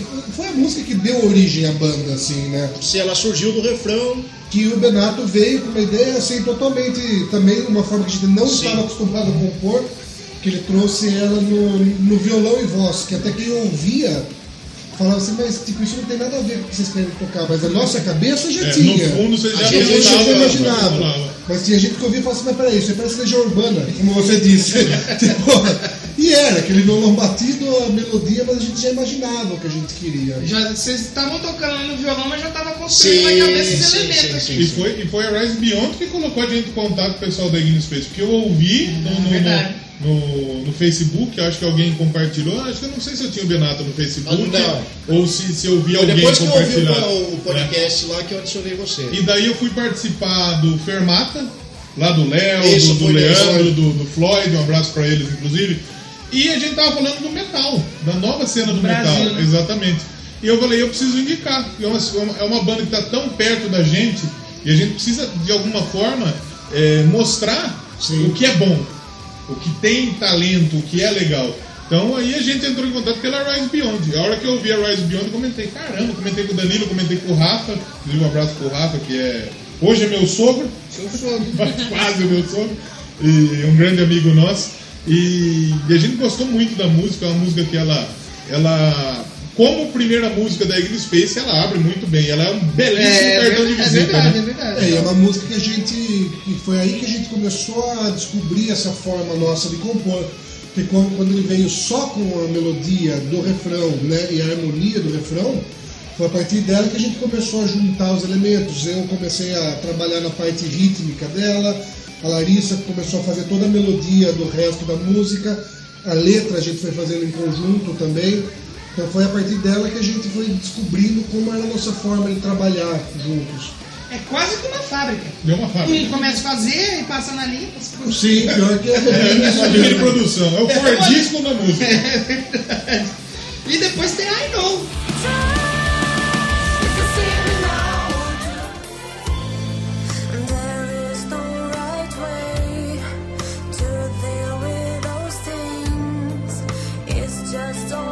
I know. Uma das favoritas nossas. É, eu, eu, eu, a primeira vez que eu ouvi, eu gostei muito. O Danilo comentou. Quando a gente. Quando, quando saiu, eu tava deitado, tinha. Acho que eu não tinha nem voltado pra rádio no dia, não lembro o que, que eu tinha que fazer. Saiu o disco, a gente tinha que ouvir outra coisa pra gravar o Doublecast. Eu falei, não, eu vou ouvir Green Space primeiro, vou ouvir o disco na hora que saiu.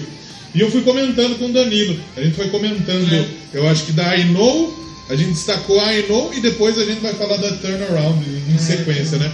Mas a I Know, ela é um pouco diferente do que foi feito, do que tinha sido feito. Qual que é a história dela? O I Know começou o seguinte: a gente tinha que meio micro pedaços de cada música, né? E a introdução dela eu fazia no violão, já fazia semanas que eu ficava repetindo aquilo, né? Que inclusive a hora que a gente foi gravar, o Romani queria que eu fizesse som limpo, a gente até tentou, eu falei, cara, eu não quero. Eu falei, tá, tá ridículo, eu falei, eu tô com vergonha. Ele falou, então vou fazer no piano aqui. Daí a hora que ele fez o piano, pô, agora ficou legal. E, e a gente começou a chegar num- nos pontos de bloqueio. Tipo, passava dias sem sair nada, a gente às vezes tentava. E quando a gente tá nesse bloqueio, forçar é pior. É, é- é, realmente. Daí ele sugeriu, ele falou, pô, vamos pra São Tomé das Letras, lá a gente se isola do mundo, lá num, num, num chalezinho a gente compõe isso daí. Tá, beleza, a gente pegou e foi. Era época do de Copa do Mundo ainda, né? Encontraram o Ventania lá? Não, Nessa vez não. Aí não, Não. tinha saído, não. Dessa não, vez não. Foram Mas- vocês três, foram? Ou só vocês Não, dois? só nós dois. Nós dois. E daí chegou um, um dia a gente já tinha bebido o dia inteiro, Aham. né? Só lembrando que a gente não usa nenhum tipo de alucinógeno nem entorpecente, É. a gente inclusive é veementemente contra. É, na verdade é, São Tomé das Letras foi por uma questão. A gente foi por uma questão de Isolamento. isolamento É, porque muita gente tem, é, São Tomé tem esse estigma até por conta É, do ventania ventania. mesmo, né? Mas na verdade não, é um lugar muito bonito, é um Sim. lugar assim, pra quem gosta até de coisa mais mística, né? É um lugar muito interessante e a gente quando vai pra lá fica totalmente na área rural, no mato mesmo. Lá, lembrei. Você se realmente se isola. Você se isola. lembrei. E a gente até de se inspirou do, do episódio do Angra no Holy Land, que eles É. se isolaram no sítio do Ah, confessório sim, pra sim. compor e não saíram de lá até acabar. Eu dei risada agora porque eu lembrei de uma situação que o Benato até falou: não, a gente não usa nada tal. Uma vez, acho que na época, a gente tava conversando lá na frente da rádio ali, uh, aqui em Rio das Pedras, o pessoal sabe onde fica, e do lado do Bar do Vermelho o cara lhes falou: o meu tóxico é a cachaça. então o tóxico é, Então- cachaça, um então- negocinho e tal. E import- a cachaça, ela é uma grande ferramenta para composição de música. E tem muita gente que, que, que, que depois que toma aquele negocinho tem, tem, tem ideia, né? Inspira. É. E daí, então, e daí o que aconteceu foi o seguinte: lá em São Tomé saíram, tipo, vários riffs, assim, e melodias que foram embriões do que tá aí hoje em dia. É tipo Turnaround, Crowd of Fools, é, a, a, a própria I Know, que não, não saiu da introdução e tal. E daí era um dia assim que tava, era finzinho de tarde, acabando a noite, eu já tinha bebido um pouco, né? E daí ele, ele começou a pressionar eu, vai, cria alguma coisa. Eu falei, ah, cara, não sei. ele falou, vai andar no mato lá e volta com alguma coisa. Na verdade, ele falou assim, né? Tipo, cara, eu queria criar alguma coisa, mas eu, eu, eu queria que viesse uma inspiração. Uhum. Falei, cara, tenta colocar o que você tá sentindo. Ele falou, eu não tô sentindo nada. Aí ele foi pro mato, Eu falei, ET. cara, seguinte, Comprou um ET pega, pega aquela estra- estradinha de terra, ele busque conhecimento. Isso. Estradinha de terra Daí, ali, ó. daí, daí eu fui, daí eu fui andando estradinha de terra buscando E eu conhecimento. falei, vai lá e tente esvaziar a mente, tipo, e tente sentir alguma coisa e Tá. veja o que sai. Daí eu fui lá, daí eu voltei, eu falei, cara, vê alguma coisa, né? Ele falou o quê? Eu falei, I know for life, I know for sure. Ele falou, você voltou cantando Lost in Space do. do, Avantasia. É, Anda mais. E, e- daí eu voltei, eu fui andando, fui andando, fui andando. Daí, cara, eu tropecei num mataburro. Eita! Quase caiu do Eu quase, eu quase caí no mataburro. Importante. Daí eu voltei assim, ele, e aí, alguma coisa? Falei, não, porra nenhuma. Ele falou, ah, quer saber, eu vou tomar banho. Porra nenhuma não, ele falou assim da verdade. Eu falei, e aí, alguma coisa? Eu falei assim, sim, eu quase morri, eu quase quebrei o pé do mataburro. É, Matabu, você juvenil que, que, que, ouviu, é muito comum em fazendas em si, porque matabu é pra não deixar o. é. o, E o, e o burro é. caiu ali, né? Quase morreu. Daí, Daí, tipo, já, já era umas, acho que sete, quase oito da noite, e a gente ia pra cidade à noite, né? Daí ele falou, ah, fiquei tentando inventar alguma coisa que eu vou tomar banho. Eu peguei o violão, eu comecei a bater uma- a- umas notas dentro da, da harmonia já da introdução, daí eu... I know for life, I know for sure. Do banheiro ele ouviu e começou a gritar. Uhum. Ele falou, não esquece isso, não esquece Tá isso. no caminho. Daí ele começou a gritar pra não esquecer isso, que Eu ele falei, já não, esqueça aí, agora pare. Eu falei É. pra ele, eu falei, pare aí, só não esqueça isso. Daí- no banho eu comecei a pensar no, num- numa saída pro refrão. Da- daí né? ele saiu do banho, se trocou rápido, daí ele me, me deu duas opções. Eu nem lembro como era a segunda. Ah, eu também não lembro. Mas daí, tipo, é, é, Na verdade, a letra eu já tinha escrito, só tava encaixando os negócios. Daí ele mostrou duas opções diferentes dentro da letra. Daí eu falei, não, é a primeira, é a primeira, é a primeira. É, E Ele, ele- entrou com I know for life, I know for sure, e eu peguei e fiz a saída do refrão, dei duas opções pra ele. Ele gostou mais de uma, falei, então fica essa. A gente gravava tudo isso em vídeo. E até tinha um trechinho escrito errado, é, é turn, turns into ice that, that couldn't flow. Eu, ti- eu tive um pequeno erro de co- concordância em inglês que a irmã dele corrigiu depois, né? Sim, Daí virou cannot flow. Daí a gente gravava, tudo que a gente compunha, a gente gravava gente celular. tocando no celular pra gente saber depois. Como, como que, Inclusive, é uma, seguir. uma curiosidade aí, cada take que a gente fazia de alguma música nova, a gente se apresentava com um nome diferente. E pra é diferenciar tipo, uma parte tipo Jackass, né? É, então, tipo, tinha de tudo que você imaginar. Então, tipo, tudo que a gente ia gravar era só nós e o violão. A gente Uhum. compunha tudo no violão, violão e voz. E cada uma que a gente ia pra, como se fosse uma claquete, assim, pra gente saber e não se perder depois. Então, muita parte de música a gente se referia pelo nome que a gente se apresentava. Então, tipo, tinha vários nomes Tinha, lá, tinha, né? tinha. Você lembra de algum que tinha? Ah, o Silvio Santos, que era. Eu lembro do Silvio Santos, o Jar Jar Binks. É. Então, a primeira coisa. Então, tipo, a gente se referia às músicas, É. né, de nome, tipo assim, viu, vamos trabalhar na Jar Jar Binks hoje? Vamos trampar no Silvio Vamos Santos. trabalhar Oi. qual que, é, mas qual que é? Assim, não, é aquela parte do Silvio Santos. Então, tipo, a gente, sabe, a gente se É. identificava por isso. E, e- e assim surgiu ela. E, e assim. é, E é o meu solo favorito do, do disco inteiro. Tipo, você fala, se você falasse assim, é qual, tipo assim, qual que é seu grande momento da guitarra nova? Pra mim é esse solo. E o refrão dela também, que você falou que tava trabalhando, ele marca bem. Marca, com certeza. Tanto que nem eu falei, eu tava lá fazendo alguma coisa e rolando o som. Aí na hora que tocou essa, eu falei, pô, peraí. Aí abri o Spotify e falei, deixa eu ver o nome dessa aqui, que essa aqui. É, e na verdade daí a gente voltou de lá Chamou com a, a com a ideia da introdução dela e com o refrão que a gente tinha feito e a letra. Você e a tinha gente- ponte lá também. Ah, sim, ele tinha feito a ponta também, a gente passou tudo pra Larissa, que ela pegou e fez toda a melodia do resto daí. Né, e, É, escrever a letra e termi- mesmo. E terminou a letra também, né? Que a gente tinha a letra só Foi. nessas partes. A, a gente tinha o refrão e tinha o Like an Actor's Fate. Isso, a gente É. passou pra ela o que a gente tinha e ela pegou e finalizou a Uhum. música. Sim. Mas a I Know, ela tem elementos diferentes, né? Ela tem o piano, como foi falado, ela tem. um- Na época, eu acho que ele até mostrou pra gente, eu não sei se era aí não, mas que tinha muito ali as guitarras baixas e tinha um monte de elemento a mais assim. Sim, a- vocês a estavam Eno, colocando. então. Ah, era orquestrado. É. E a, tal. a Ainô, na verdade, foi isso que ele falou. Depois que a gente trouxe ela e a Larissa terminou ela pra gente, né? gente- nossa preguiça, a gente faz só o- a carcaça e ela. né, Passa a régua. Passa a régua e finaliza a música. Cara, sabe que nem que você faz um prato de brigadeiro você deixa umas duas colheradas pra sua irmã? É. É mais ou menos isso. Só que ela faz das duas colheradas o brigadeiro de novo. Exatamente. Ela transforma em gourmet, ela gourmetiza. É gourmet. Ela joga um creme de leite ali. É. Coloca um negocinho ali. Mas, a- mas brigadeiro. mesmo depois que a gente criou ela inteira, ela ainda era muito simples. Não, não diria simples. Não no mau sentido. Não no mau sentido, mas a gente foi trabalhando nela, então assim, mesmo ela sendo uma música que não é tão eletrônica quanto as outras, mas ela tem uma base eletrônica Tem. que segue a música inteira.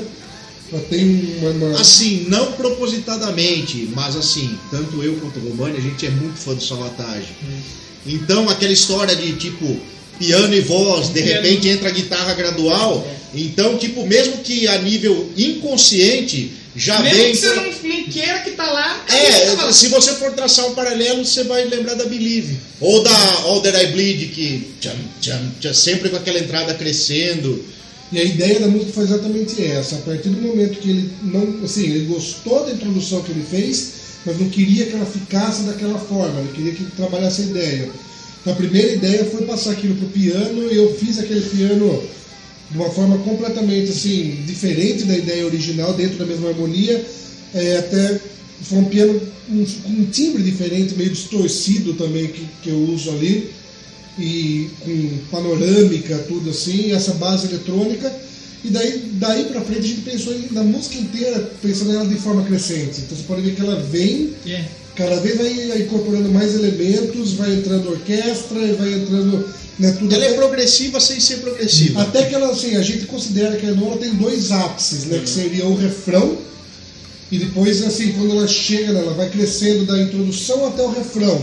E quando ela chega no refrão, que já seria o ápice, a gente ainda faz aquela, O outro. aquela, né, aquela ponte que leva pro solo, que seria o segundo ápice dela, né? Que isso é uma coisa que ele deixou bem claro, falou, cara, fazer um solo bem legal aqui. E acabou aceitando em cheio, assim, tipo, o primeiro solo que ele veio e gravou foi o que ficou.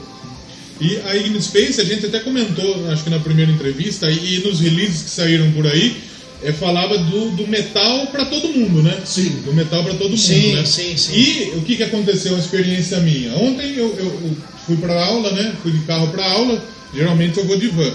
Mas aí fui de carro, de, de, de carro, coloquei o CD para ouvir mais uma vez, ouvi várias vezes, mas ontem indo para a faculdade estava ouvindo de novo.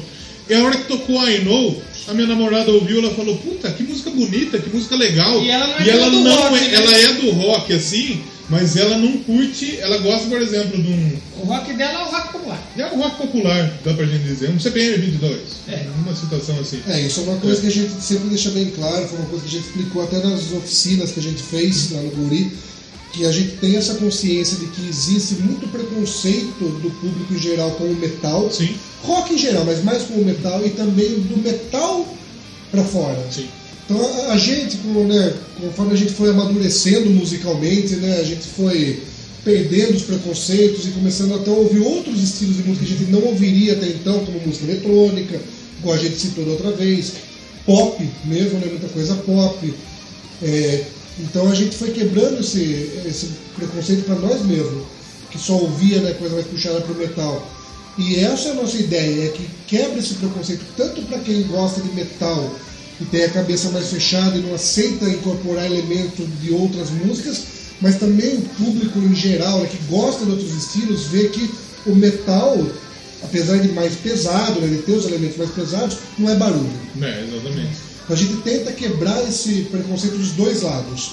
Por isso que a gente trata como metal para todos.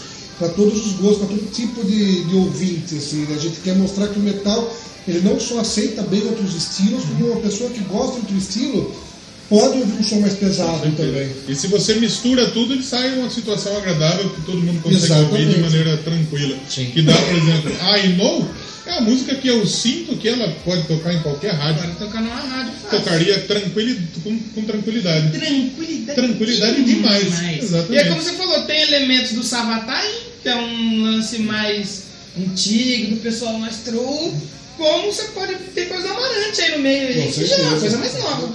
Pra, pra, pra quem, com pra responsabilidade. quem é, gosta do Amarante, tem, Amarantino é uma música que, que tem mais Sim, ou menos a sim, mesma. Sim, exatamente. É uma música mais tranquila, né? A gente até comentou, Sim. acho que a Amarantina acho que foi a, prim- a segunda música que eu ouvi do Amarante. Então, ela é uma música que ela não é tão eletrônica, ela tem, ela tem, a, ela tem a característica, você, você ouvindo, você consegue perceber o que é, mas ela. É, né? Diferenciado. Eu perdi o raciocínio, mas acho que entendeu. É, aqui é normal. chega a ser uma balada, mas ao mesmo tempo ela é pesada, É, ao mesmo sim, tempo ela exato, tem os elementos, ela consegue ter essa. É. Ela ser multifacetada, assim. Boa né? mesmo. Na sequência, Turnaround. Turn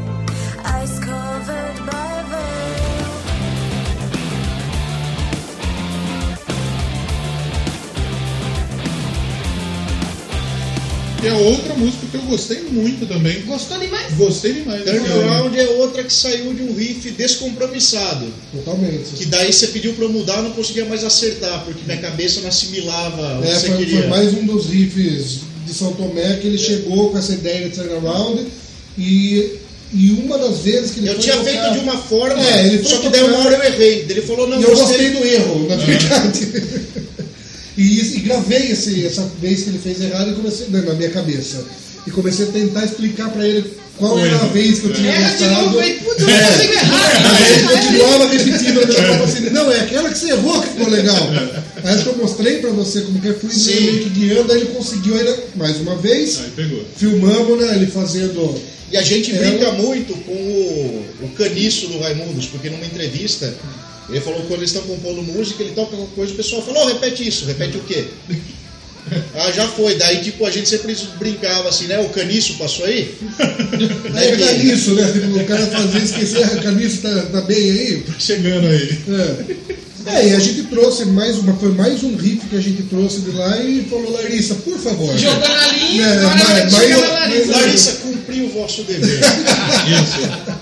E E a letra, né? Larissa, A gente não tinha letra nenhuma de turnaround, então ela que deu o nome eu acho da que o Turnaround ela escreveu inteiro. inteira, a letra inteira dela daí. E a Da primeira que melodia inteira, inteira dela no, no, no álbum. Essa. Até Não sei de ordem cronológica, mas se for pelo que aparece Eu acho escrito, que acho que é a ele- sim, primeira. né? É, de- das ordens, tipo, né? Leap of Faith, Ghost of Time, I Know, Rise Beyond, Beyond, I Know. Know. Essa daí é a primeira. é a primeira que, da, dessa ordem que é inteira dela. Que a gente chegou só com o riff e com a harmonia, né, mais ou menos, jogou e ela fez toda a melodia de voz e toda a letra dela. Tá, muito bem. Muito e bem. falando na Larissa, sua vez de escolher uma música agora pra gente Com ouvir. certeza. Ah, já que tá falando de turnaround, Vamos com ela então. Vamos ouvi-la. Já que essa foi, ela pegou o ah, prato de brigadeiro inteiro. Exatamente. Vamos de turnaround. Exatamente. E antes de tocar Turnaround, vamos saber dela. Como, da onde veio a, a, a letra da Turnaround, já que, que, que foi totalmente composição sua? A letra de turnaround veio de situações que eu passava. E como eu sempre, como eu falei, né, que sempre que eu tava Você diria passando... que é autobiográfica? Era, né? Ah, tá. Na época era. Uhum. E, e como eu falei que quando eu era criança você tava sentindo alguma coisa, eu escrevia, Uhum. foi basicamente a mesma coisa. Não, não, não tive. É, Não teve uma inspiração bendita. Veio Você- naturalmente. Veio, você escreveu, colocou no papel, não foi uma, uma situação pré-imaginada. não, não foi, foi. Sei lá, eu, sei, eu sentava lá que nem Chico Xavier, assim. E a psicografia. Psico- Psicografou a É. música. Tanto que no encarte que está nas nossas mãos, que infelizmente você não pode ver ainda, Uhum. É a sua foto do- da música aqui. Olha só. Ó, Olha só. foi eu coincidência. ia falar que é coincidência, mas coincidências não, Não existem. existe. Vamos então turn around? Vamos. DJ aí, troca turn around o disco aí. Coloca o disco no ponto certo, né? É, exatamente, pode errar. E vamos turn around, já voltamos. Já voltamos.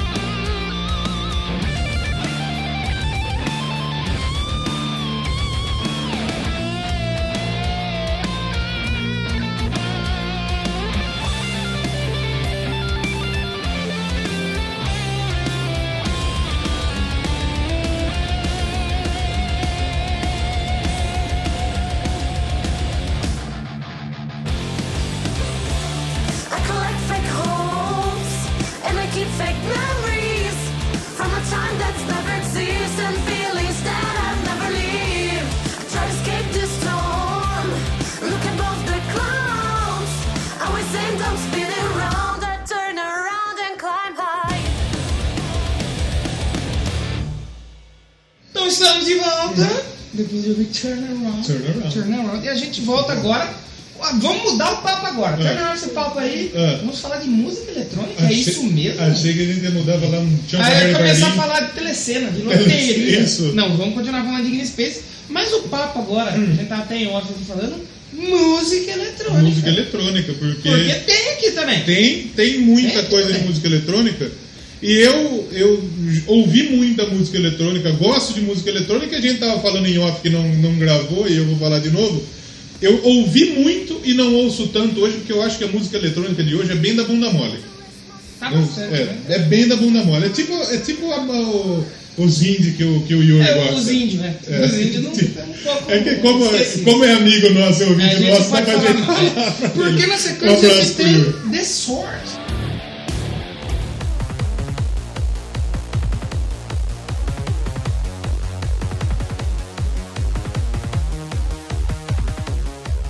Falou, tem muita influência ali da música eletrônica, né? Tem, o pessoal chegou com os dois pés aí na, Exatamente. na porta. E eu, eu disse que, que me aparenta muita influência de música eletrônica dos anos 90, anos 2000, que era uma situação mais pesada, né? Se a Sim. gente comparar com o Amarante, que foi o que abriu a porta para o que é hoje a Agnes Space, é uma parte eletrônica bem mais pesada. De onde que veio esse, esse, essa situação? É gosto pessoal? Como que, que funcionou? Na verdade, é uma coisa que eu sempre ficava até antes de aceitar né, outros estilos, né?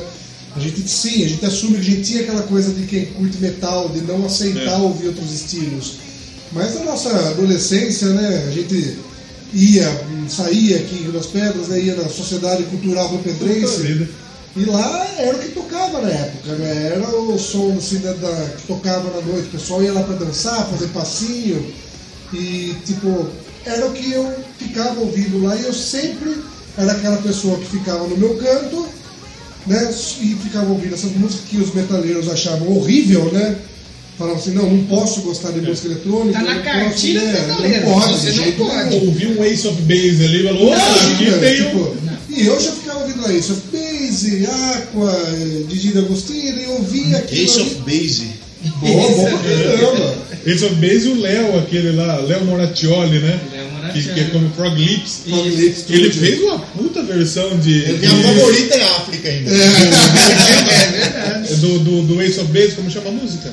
Ah, a, mais Life. a, mais, a mais conhecida. Não é Beautiful Life, é Nossa, tinha... All That You Want. All That You- É, É maravilhoso, tá até na minha, na minha, na minha playlist lá. E eu, apesar de não assumir, né, publicamente, que, que, né, não é que eu gostava, mas assim, eu Você não podia sair do armário do metal, né? né? mas era um tipo de coisa que, como eu tava lá ouvindo aquilo, eu ficava imaginando como aquilo soaria pesado. Porque assim, tinha melodias bonitas, tinha uns refrões bem legais. Era assim, bem feita a música. Muita parte, assim, se soava como riff de guitarra. Sim. E eu ficava imaginando, pô, isso aqui deve ficar muito legal passar isso daqui pro metal, né?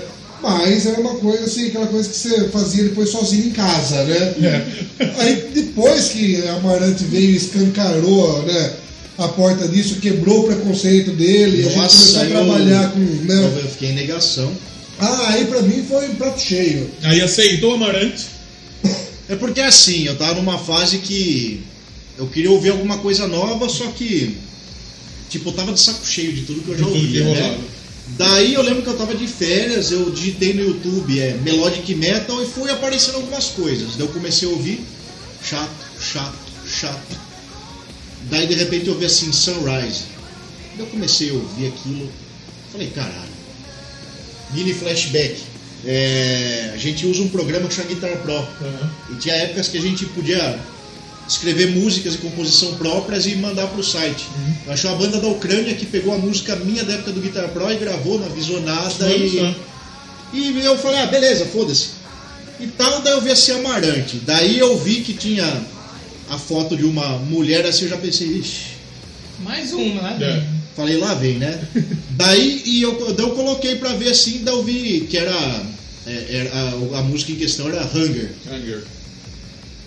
Eu já vi assim, é, tipo, não lembro, tipo, era de estúdio de Hollywood. Ela começa com da Universal. É, da Universal, Uhum. isso, né? Daí começou, daí começou, eu comecei a ouvir os riffs assim, eu falei, pô, legal, né? Eu falei, uma hora que ela entrar cantando vai ficar uma Vai merda. estragar a música. É, porque eu já imaginava aquele negócio, tipo, meu Nightwish. Daí ela entrou cantando assim, eu falei, caralho, isso é bom? De repente entra um cara cantando, É. Falei, nossa, que massa, um vocal masculino e Aham. feminino até ali. Então eu não conhecia isso. Eu falei, nossa, que foda. Daí entrou o cara cantando, tipo, eu nem sabia o que era Screamo. Eu falei, nossa, o cara entrando cantando cultural. Eu falei, que porra de banda é essa? É. Daí eu ouvi o refrão e falei, nossa, que massa. Nesse Daí- momento, você tava dentro do armário do metal. Eu tava. Aí veio o Amarante, É. E bateu na porta. aí ele falou. E tal, daí, eu- daí, eu, daí eu tava pensando, caralho, eu tô gostando. Falei, tomara que aconteça alguma merda no meio pra eu,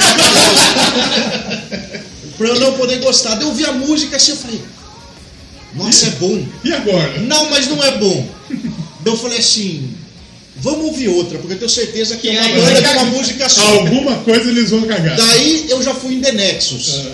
Eu falei, não é possível, cara. Aí o cadeado já. Daí, daí eu falei, não, não, não, não, não é possível. Eu falei, não, mas é, é- é sorte. Deu, deu, Ouvi as, as duas músicas boas deu, deu, deu, deu, eu vi uma terceira, eu falei, meu, não é possível. Daí já fui no, no, no, no Kick Torrent lá, baixei a discografia, falei, não, não é possível. É, na época tinha dois álbuns só. Você que não Tinha conhece o que que é a Torrent, é uma loja de disco aqui É, na ele nossa comprou. Tinha lá. foi lá, fiz. Não, na verdade eu socializei o álbum do Amarante mesmo. Então, Pega nós aí. E, a- e até, e até aí só tinha os dois álbuns, tinha o primeiro, né? E o The Nexus. Eu ouvi o primeiro inteiro e já era meio tarde da noite, eu falei, "Caralho, cara. Daí eu, eu pensei, será que eu tô ficando louco? Será que eu tô meio carente afetivo de música boa e tal? Daí era meio tarde da noite, assim, tem que ter algum filho da puta online. Daí tava a irmã dele, do Romani online. Falei, Camila, escute isso e fale pra mim se é bom. Ela, nossa, é bom. Eu falei, então, achei um rock set meio metal e, e tal. Daí, tipo, falei, não, não é possível. Só esse álbum é bom, o segundo deve ser uma merda. Daí eu ouvi o segundo, eu falei, meu, que é isso? Daí, Não tinha pra onde correr. Não tinha pra onde correr no terceiro dia. Eu falei, caralho, é, É a partir de agora, tipo, é minha banda favorita. Não tenho pra onde correr. Tipo, me pegou, eu, e eu fiquei em negação. Falei, não, mas eu não posso gostar, porque tinha aquela é, Call Out My Name, é, é, como que chamava a outra lá? Automatic. É. E, e cara, me- a- até tem um fato engraçado que, tipo, eu lembro que eu tava na rua, assim, eu tava voltando do, do, do- do- trabalho, eu tava no centro lá em Prescar dirigindo, o vidro aberto, ouvindo alto, assim, daí começou a calar o My Name, eu lembro que alguém olhou pra mim, eu pensei, caralho, eu tenho cabelo comprido, tá com de metaleiro, vão pensar que tem música eletrônica, tomara que entre o. Tomara que entre o. O maluco gritando. O maluco gritando rápido aí pra, pra não achar que eu tô curtindo música eletrônica e tal. Hoje em dia eu tô cagando 10 quilos É. pra isso, mas isso Pra, é. pra você ver o preconceito, né? Que a gente Eu mesmo tinha É. preconceito comigo mesmo. É. Cara, eu fiquei muito tempo em negação que eu não E podia quando, e gostar. quando ele veio falando, mostrando isso pra mim, eu falei assim, agora é minha chance. É. Agora Agora, vai. agora que eu vou afora, eu vou usar de tudo que eu gosto. dessa Vou música. derrubar a influência dele. Agora, agora eu vou aproveitar disso. Mas detalhe, detalhe que eu quero ser muito justo. Uhum.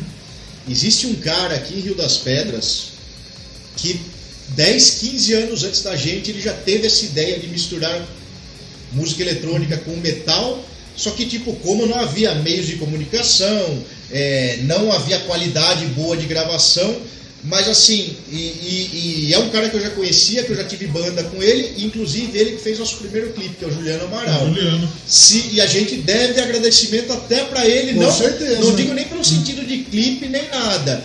Ele foi pioneiro nisso daí. Eu nem sabia que ele era do rock and roll. se, Sim, ele, ele era assim. mas eu, quando ele me chama, é, é, ou no WhatsApp, ou no, no Facebook, fala, viu, você já ouviu tal coisa? Cara, é Você vai procurar e vai. A maioria das bandas, que- a maioria, acho que todas as bandas que todas as até bandas. eram boas. Um dia ele chegou, viu, você já ouviu o Mr. Rainmaker do Orange?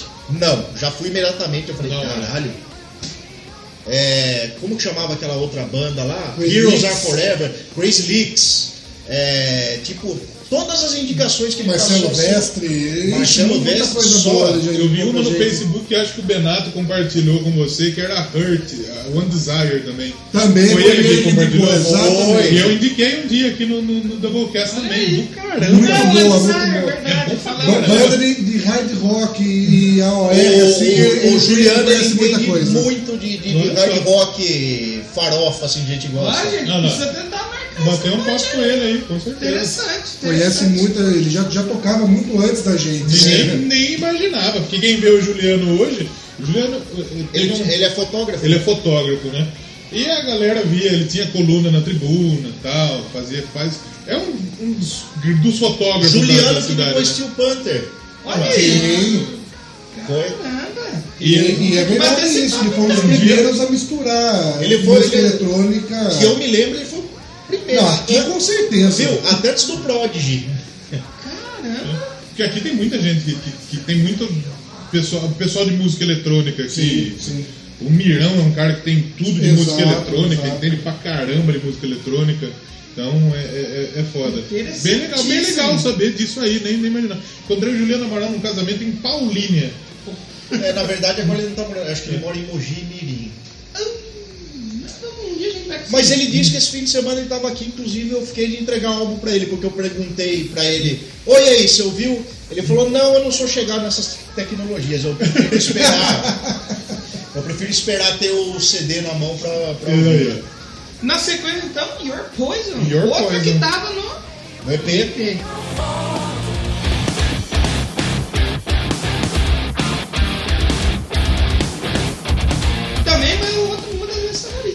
Gosto da Your Poison. Mais da Your Poison. Muito bem. Your Poison, uma das coisas que, que mais me dão prazer é quando alguém chega e fala o que nosso som parece.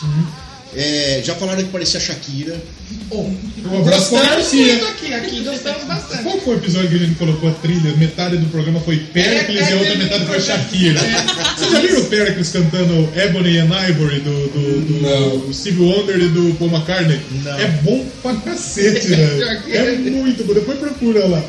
É muito bom. E já falaram é, que, que, que parecia alguns riffs Pantera. É, como que chama aquela banda que falaram que. Parece, parece realmente. Como que, que, que chama aquela banda lá que, que, que, que- que fizeram uma versão daquela música lá que você gosta, Sound of Silence? Lacuna Coil. Não. Não, Disturbed. É, falaram que a voz do Romani parecia do cara do Disturbed. É, é, outro falou que parecia Fates Warning. Já Eu- falaram que ser Fear Factory. Então, aí que eu ia chegar. A prime- o, o professor de bateria lá da minha escola, quando ele ouviu o AirPod, ele falou, nossa, parece Fear Factory. Eu pensei, nossa, que do caralho, porque Uhum. é, o Romani sempre gostou, mas particularmente eu nunca ouvi nem por influência Uhum. minha. Só que cada vez que alguém chega e fala que parece uma coisa completamente fora da minha realidade, Uhum. eu fico contente. Tipo, Importante. é. Eu acho isso o mais legal. Porque se, se, se parece, se o cara chega e fala assim, é, se o cara chega e fala, é, pô, parece o Fear Factor, que o cara gosta do Fear Factor, é que é sinal que foi familiar pra ele. Sim, e que sim. de alguma forma Tocou agradou ele alguma Porque forma, se não sim. agradar, o cara não vai falar, puta, isso aí parece tal coisa. Ele Com não vai, certeza. porque não vai vir na mente dele É, que é engraçado que falam tanto de coisas que a gente gosta de falar, que Fear Factor é uma que eu particularmente gosto, Tem uma versão de Cars Sim, deles que é exatamente. muito boa. e também de coisas que a gente nem conhece. O cara falou Disturbed. A é uma gente, a gente conhece por nome, mas não tem conheço. familiaridade com o material. É, o máximo que eu tenho de familiaridade é a versão de Sound of Silence. É, é que mas é interessante contas- falar que certas pessoas comparam. Aí cai naquilo que a gente falou, né? De pessoas do metal e de fora do metal. Pessoas comparam tanto com Fear Factory quanto com Shakira. Black Eyed Peas, Shakira. Ah, só um tipo. adendo da Shakira, eu, eu amo a Shakira, Ah. eu já ouvi muito Shakira na minha vida, então querendo ou não, tem influência É, da Shakira. E Shakira a, é a, a irmã da Larissa falou que, eu não sei que música, mas parecia a trilha sonora da Disney. Então, olha que, que, que, que, que foda. Se você chegasse a falar pra mim, pô, isso parece Maiden, eu ia falar, ah, legal, valeu. Parece. Não, não, não desprezando. Uhum. É que assim, na verdade, a gente quer chocar as pessoas, num certo sentido, de que parece tudo, mas ao mesmo tempo não parece nada. E isso acaba abraçando o metal pra todo mundo. Sim, é, é, é óbvio que em algum lugar ou outro, em maior ou menor grau, há alguma influência da Iron Maiden. Você falar, mas onde? Não sei. Mas em algum lugar, tipo, uma, pra mim, é que assim, é, cara, eu ouvi tanto isso na minha vida, o Sabotage, que é, eu consigo, parece que em cada micro detalhe eu escuto algo do Sabotage nas, nas nossas músicas. Mas é uma coisa que, tipo, é, é porque vem dentro de mim, mas É ninguém nunca. É inconsciente. Ninguém nunca chegou e falou assim, ô, isso. Sabotage é uma banda que ninguém nunca chegou e falou, pô, isso parece. Mas pra mim, quase todas as músicas parecem. É. Mas isso é porque é, é que vem de dentro de mim, né? E neste podcast, amamos a Shakira. Amamos. O Garcia, que é o primeiro cara que comentou no Doublecast, ele, ele adora Shakira. Ele, ele espera o dia que a gente vai fazer o Doublecast Shakira. Os cinemas, mês passado, parecia que ele tava conversando com o nosso verdade. programa. Porque tinha em cartaz o show do Slayer e o show da Shakira. E aqui a gente brinca com a galera do Slayer, do Alborguete. E o pessoal comprou a brincadeira. E a é gente é, comprou também. E a gente comprou também, então todo episódio tem um abraço pra galera do Slayer. Um abraço, inclusive, né? pra galera. E daí tinha os, o, Slayer, o Slayer e a Shakira. No- na Curioso. mesma semana. Você poderia ir lá no cinema e É que assistir um Slayer. tocou o Slayer, tem que chamar o padre pra dar uma benzida na sala de cinema. Não aparece o Kerry King no meio do show da Shakira lá. Exatamente. Depois de Poison tem outra que eu gosto muito, mas é disso. Crowd of Fools.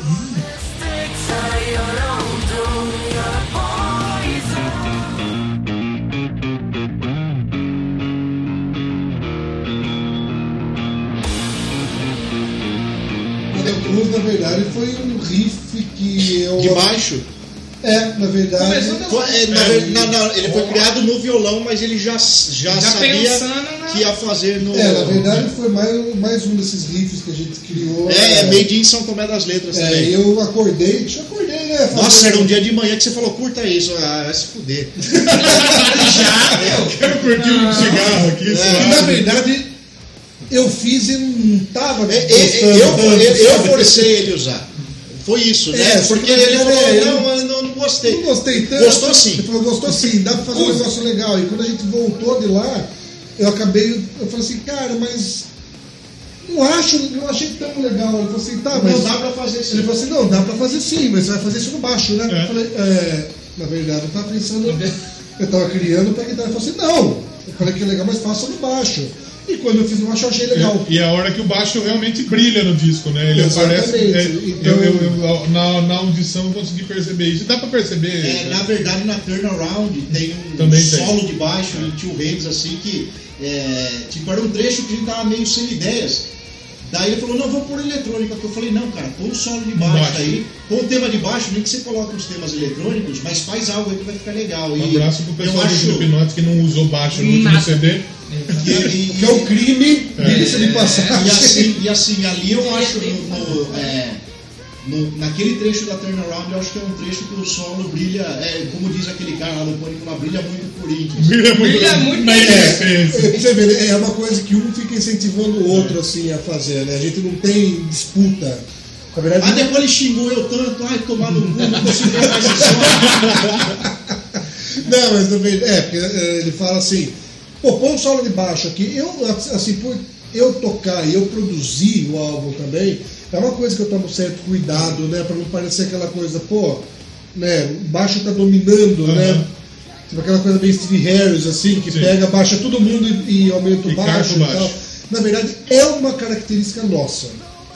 Até essa parte. É a parte da mixagem, o baixo mais, mais alto, até né? mais, é, mais junto com a guitarra, mais distorcido, pelo fato de ter uma guitarra só. A gente também gosta, sabe, é uma coisa que a gente gosta muito, coisa do tipo de Mr. Big, sabe, aquela coisa do baixo em paralelo com a Uhum. guitarra, e não só aquele baixo que no metal É, geralmente é, ele a gente procurou não, o baixo não ser um coadjuvante, ele tem que ser um elemento Sim. presente. Exatamente, pra mim, assim, minhas principais influências né, no baixo são Gary Lee e Billy Sheehan. Então, assim, né, é uma coisa que. Ele tem. Ou também Eddie Jackson no Chris Reich. Então, são baixistas que você vê que, assim, não é aquela coisa que no metal é muito comum do baixo é só dobrar a guitarra e ficar ali só de, de fazendo uma guitarra mais grave. Então, na verdade, a gente tenta trabalhar os dois em paralelo ali. Mostrar a característica dele. E que- até que- por a gente flertar com esse lance de música eletrônica mais pesada, o fato de ter mais grave até na, na- na produção geral, que é uma coisa que metal não tem tanto assim. Então a gente busca isso daí, é meio que proposital. E a Crowd of Fools, ele veio, né, falou, não, faz o riff no baixo. Eu peguei, fiz o riff no baixo e a música foi feita inteira em cima daquele riff. O riff do baixo. Que daí ela, ela tem uma pegada um pouco mais. Assim, ela é muito pesada, mas ela tem uma pegada meio blues, meio assim. Né, mais é, rítmica assim mesmo, né? E a letra foi uma coisa que a gente sempre parou para pensar muito nisso de aparências, né? Que hoje em dia você pode ver que mesmo dentro do rock, do metal, é, tem muita dessa história de aparência Com certeza. de, de- de pessoas por aí que tipo, não precisa nem saber tocar, não precisa nem fazer uma coisa é, boa, elaborada, com emoção, né, com sentimento ali, mas muitas vezes consegue né, fãs, consegue seguidores, né, Uhum. nessa geração de Instagram, nessa geração E- né, de- é, eu já às vezes tem bandas que tem tipo 60 mil seguidores, tipo, vamos assim, é, não desmerecendo quem faz cover, mas é, de repente, se só com uma alfinetada, foda-se. Mas é, tipo, pá, uma banda cover, tipo, a nível municipal que tem é, 60 mil seguidores, sendo que, tipo assim, há bandas autorais a nível nacional Que não tem metade. que tem, que tem tipo é, 5 mil. Eu já vi, eu já vi isso de perto um pessoal conhecido meu, que eles foram pegar patrocínio, sabe, de corda. Sim. Aí foi com duas pessoas, tipo assim, um, um grupo tinha pouco seguidor, mas fazia um som Filé. impecável. Mas o que, que eles não conseguiram por causa do. Não sei se foi do visual ou do causa do seguidor. E a outra banda que faz cover, coisa simples. Só que o visual daquelas pessoas vendiam. Aí a marca deu corda, deu. E isso é uma coisa que assim, é, é até importante a gente falar disso, porque é, a gente tem uma vocalista.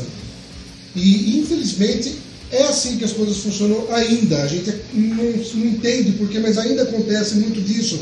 Ah, igual a gente falou do Nervosa e tal. É legal pra gente ver bandas, até não vamos falar metal que é mais nossa praia, né? Bandas de metal, por exemplo, formadas por mulheres que estão fazendo sucesso pela música Pela que elas música, fazem exatamente. certo? Não só pelo fato de ser mulher. Então a gente incentiva sim, a gente acha muito legal isso de ter bandas, como a gente falou, com mulher e tal, mas fazendo música Que boa. tenha conteúdo, né? Exatamente. Mas e não aquela coisa sexista É. de simplesmente assim, tipo, pode ser uma porcaria, pô, mas é mulher, é bonita, é isso. Isso é horrível.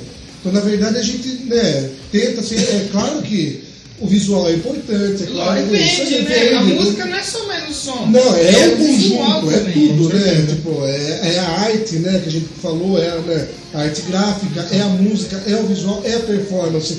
Mas é um conjunto, e a gente vê muito disso, de bandas, igual ele disse, que não- são inexpressivas, às vezes bandas cover que tem um milhão de seguidores, mas na verdade ninguém está seguindo pela, Pela música. Tá eu seguindo para tentar muito. chegar ali né, no- nos membros da banda, né? São situações em que pouco importa o talento e sim outras coisas que. Exatamente. Então é, é meio- é meio que uma crítica e uma sátira a isso que a gente faz ali. Na verdade, a Sabe? gente não fica bravo, a gente dá risada É, e é, zoa. é, é importante falar que não é, É assim, tipo, ah, vocês que têm. combater, né? Exatamente. Só que isso mostra que a gente não é esse o caminho que a gente, que a gente quer ser reconhecido pela nossa música. Exatamente, que é muito importante. Eu conheci recentemente uma baterista que ela. Vamos colocar assim, toca bem, mas não toca muito bem. Tipo, ela quer tirar um som. Toca bem pelo mútil. É, ela quer tirar um som que ela não sabe tirar. Aí ela faz o que? Ela faz ali o movimento e põe o som da banda mais alto. E tem outras bateristas mulheres que tocam muito bem e não tem quase nenhum reconhecimento. E essa menina, ela toca mediano, mas ela é muito linda. Então tem gente que não dá dinheiro pra ela. Claro, eu quero Exato. te dar dinheiro. Eu vim É para falando, eu exatamente quero te dar dinheiro. É o que a gente fala, na geração hoje em dia que fala-se muito de feminismo, né? fala-se muito de empoderamento da mulher e tal, mas na verdade vão por um caminho contrário, que é exatamente Exatamente. esse. Tipo assim, nossa, ela é muito boa para uma mulher.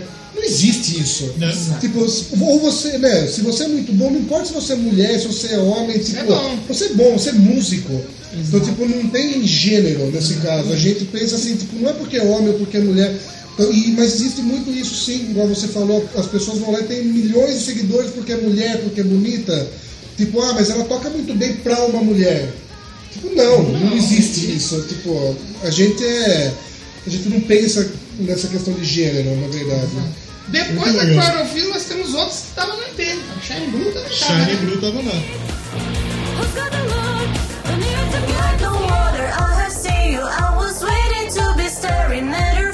For a minute. You're an angel disguise, and the blue of your eyes makes me feel like I'm flying to paradise. Shine Blue tem história.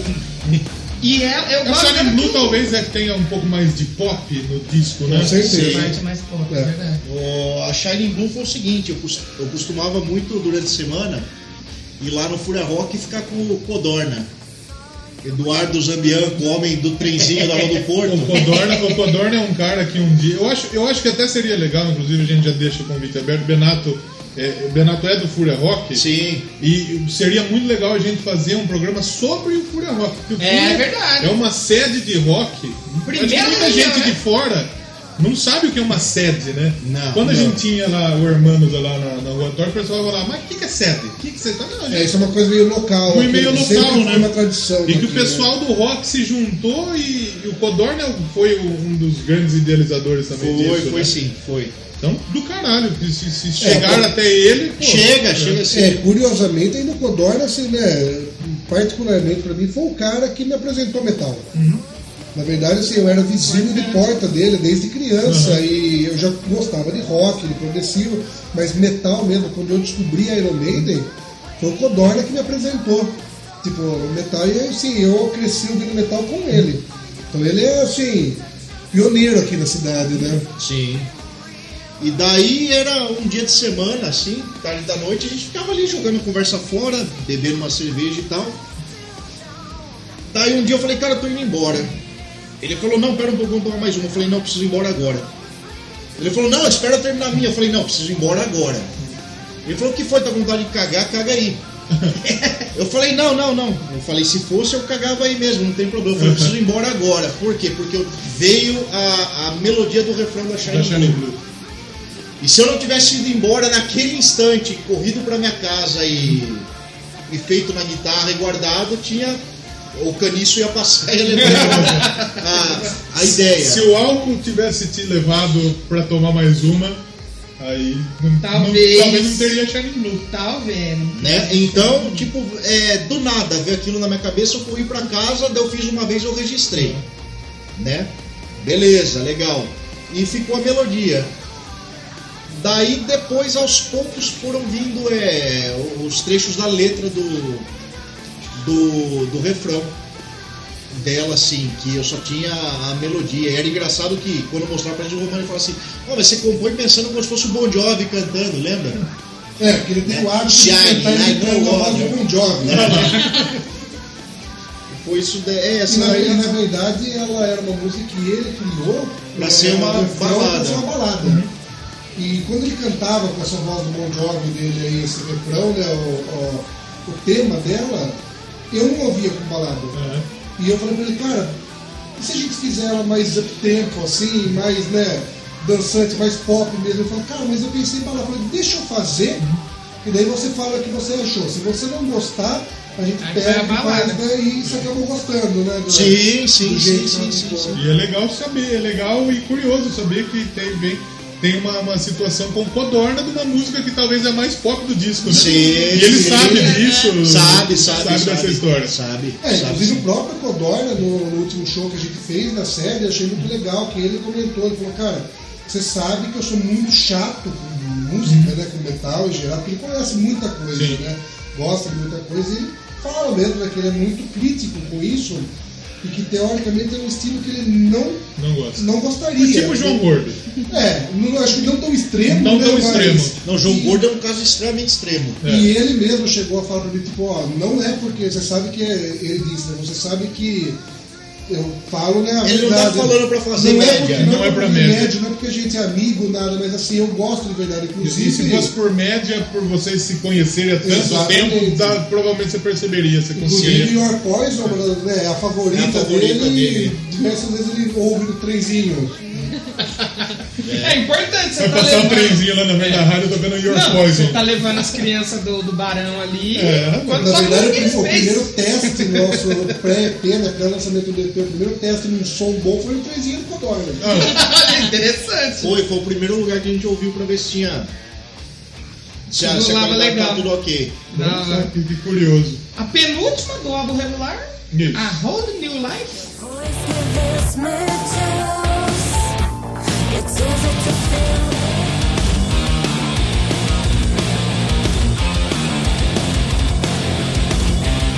Boa também. Boa Gosto faixa, com também. certeza. Cara, a, a Whole New Life, tipo, eu fiz inteira, não lembro. Você colocou alguma coisa?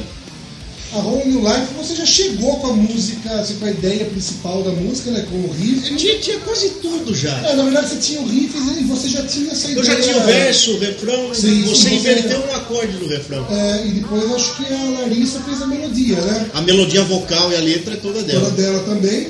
E você já tinha essa ideia de fazer vocal alternando, né? Isso é pergunta e resposta. Da hora, da hora. E a última do, do disco regular, Hiding Nature. Hiding Nature.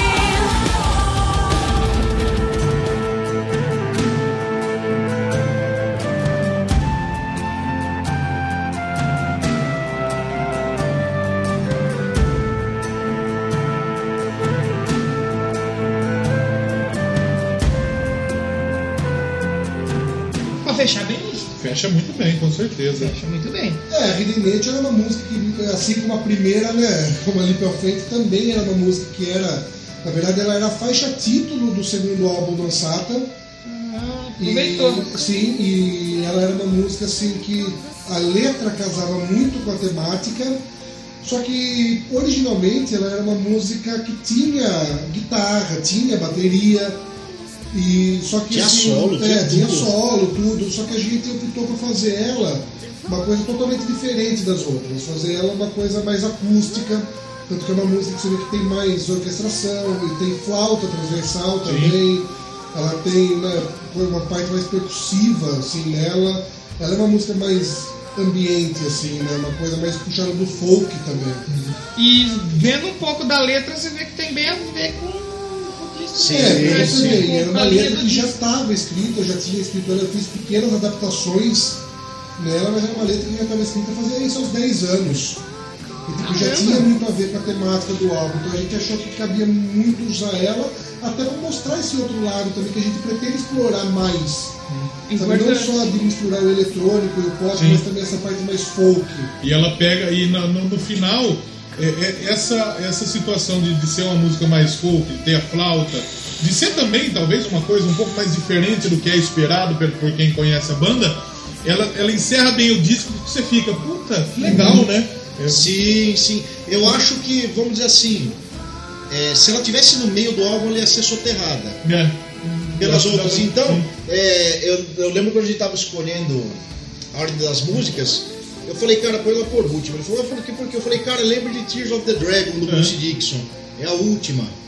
E vamos dizer assim, ela ficou no lugar que ela brilha, ela se destaca. Tem muito disco que ele perde de ser tipo um disco excelente porque ele termina mal. Sim, Exatamente. exatamente.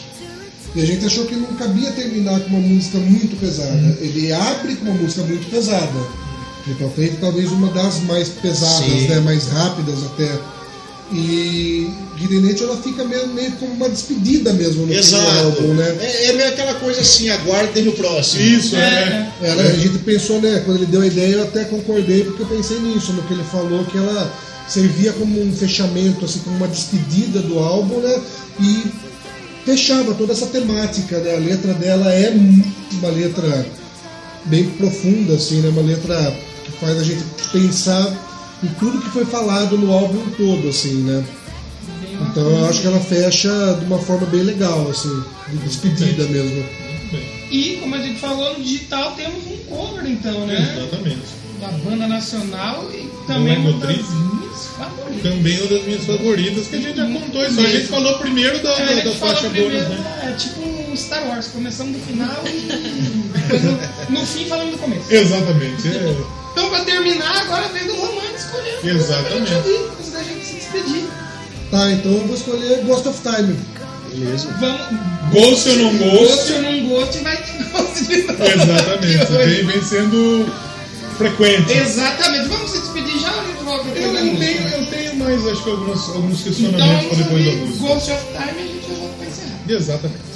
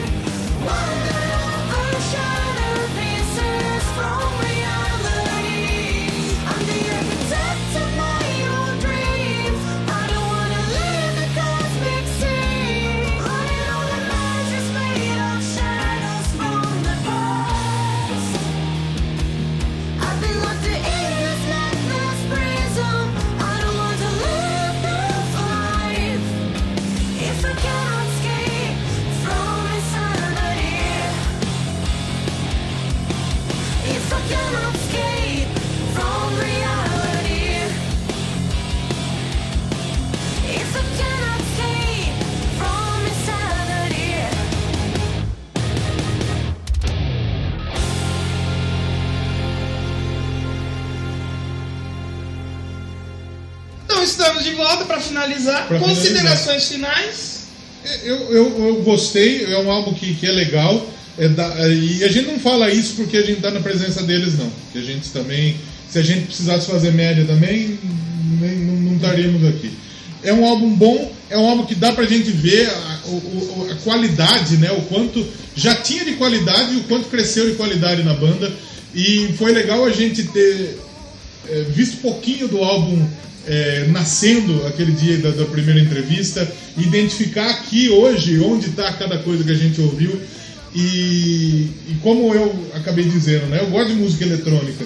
E, e ter o peso do metal e o peso da música eletrônica, uma música eletrônica pesada, e para mim é muito agradável. Para mim é uma coisa que, que é familiar e que talvez seja faz gostar tanto do, do, do álbum e da banda. Para mim é um álbum fantástico que vou, vou guardá-lo e já tá também salvo no, no Spotify para sempre estar ouvindo. Muito bom. Eu também eu compartilho desse sentimento que nem eu falei. Ultimamente, nos últimos três ou quatro anos, eu peguei pra ouvir. Mas eu conhecia pouca banda com vocal feminino. Né? A gente tava comentando, eu conheci o Evanescence e o Nightwish. Não sabia que tinha todo um mundo por trás disso. Tem diversas Sim, bandas boas que não chega se tem um Within Temptation, The Line, É. a própria Épica. Sou muito fã de Ark Enemy. E agora a gente tem uma aqui na cidade Aqui, bem E pertinho da gente, né? Faz um som que conversa com toda essa galera que eu conheci e gostei demais. Com certeza. Com Então certeza. fico muito feliz que aqui na cidade temos uma banda assim. Exatamente. E, e também se não fosse bom, a gente não traria aqui no Doublecast para mostrar para todo mundo. Então a gente quer fazer, é, mostrar pro, pro pessoal que ouve a gente que tem música nova boa e que merece espaço e Green Space é isso. Green Space é, é, é como vocês dizem, é metal para todo mundo, velho. Todo mundo tem, tem que, tem que gostar. Não, é, não que tem que gostar, mas todo mundo pode ouvir metal. E, e pode ser agradável para todo mundo que está ouvindo. Pode ser agradável para o fã de música popular brasileira, pode ser agradável para o cara que gosta de sertanejo, pode ser agradável para todo mundo. É uma música que é acessível e que pode ser mais acessível e a Green Space faz muito bem isso. Então é um álbum que, que é do caralho, gostei muito. Eu não sei nem se eu cheguei a falar aqui do caralho quando, quando, quando você perguntou, e aí, gostou do álbum? Mas era o que eu ia comentar. É um álbum que é do caralho, não tem, não tem o que dizer. Gostei muito. E se o João Gordo gostou, que é o cara extremo pra caceta, quem somos nós, né? E como você mencionou até uma, não sei se uma última pergunta, mas vocês pensam futuramente colocar mais alguns elementos de música brasileira, assim, algum elemento. Se surgir naturalmente, que assim, a gente não gosta de nada premeditado, do tipo. É, já falar, não, vamos gravar e botar uma viola aqui. Não. Tipo, falar, falar assim, pô, vamos, vamos fazer tipo um baião, igual foi Nothing to Say do Angra. Não. Só se surgir Surgir. completamente. É, isso inclusive é uma coisa que é bom ficar registrado, que nada do que a gente mistura É premeditado. mistura é premeditado. São influências nossas, né? São coisas que a gente tá naquele momento ouvindo e gostando de explorar, assim, não é nada colocado ali com o intuito, nossa, vamos colocar eletrônico aqui para atrair o fã de eletrônico, que vai ficar legal, ou vamos colocar folk aqui para ficar mais. Não, na verdade é o que, que vem de influência pra gente na hora. Legal. O que mudou é que hoje a gente não descarta mais nada por uma questão estilística. Se antigamente a gente fazia metal e a gente evitava outras influências por questão de manter o metal ali intacto, aquela coisa engessada, o que mudou foi exatamente isso. A gente hoje, qualquer influência que vier, se for boa, se a, né, se a gente achar que aquilo vai resultar numa música boa, né, a gente vai pegar e vai usar, a gente não descarta nada. Então, sim, é bem possível. Inclusive, foi uma conversa que eu tive com o Roger, com o baterista esses dias, que ele é um cara que, apesar de já ter tocado até death metal, cara que né, tocava Slipknot, death metal, coisas mais pesadas, mas ele também é um cara que toca muito jazz, é um cara que toca muito música brasileira. E Então se surgir da se parte surgir, dele. é, é uma opção, por exemplo, se ele tiver. Porque é, vale lembrar que o, o álbum mesmo foi gravado pelo Thiago, né, o Thiago Siqueira, que era o baterista até então. Ele finalizou o álbum, né? Já, a gente já sabia disso, já foi uma coisa que foi né, decidida junto dele. Ele né, não tinha disponibilidade para acompanhar a banda nos shows. Mas assim, ele fez o álbum, ele quis terminar o álbum, a gente já tinha o Roger, né? E os créditos do álbum né, na gravação são do Thiago, mas assim, o Roger que está fazendo todos os shows, a divulgação. E no próximo álbum, então, que a gente vai ter mais a participação dele, são influências novas que vão aparecer. É uma São pessoa mais uma pra- pessoa pra- mais pra- do processo. Exatamente.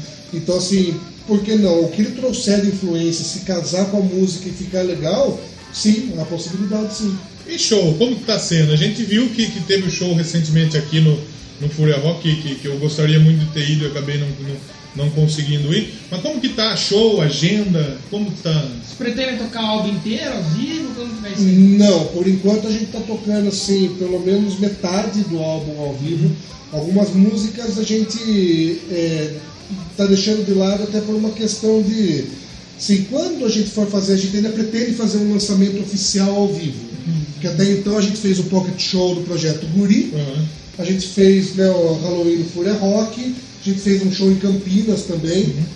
E, mas foram shows que foram feitos antes do lançamento do álbum, né? Do lançamento Sim. oficial, que foi no dia 8 agora, lá no Panelaço.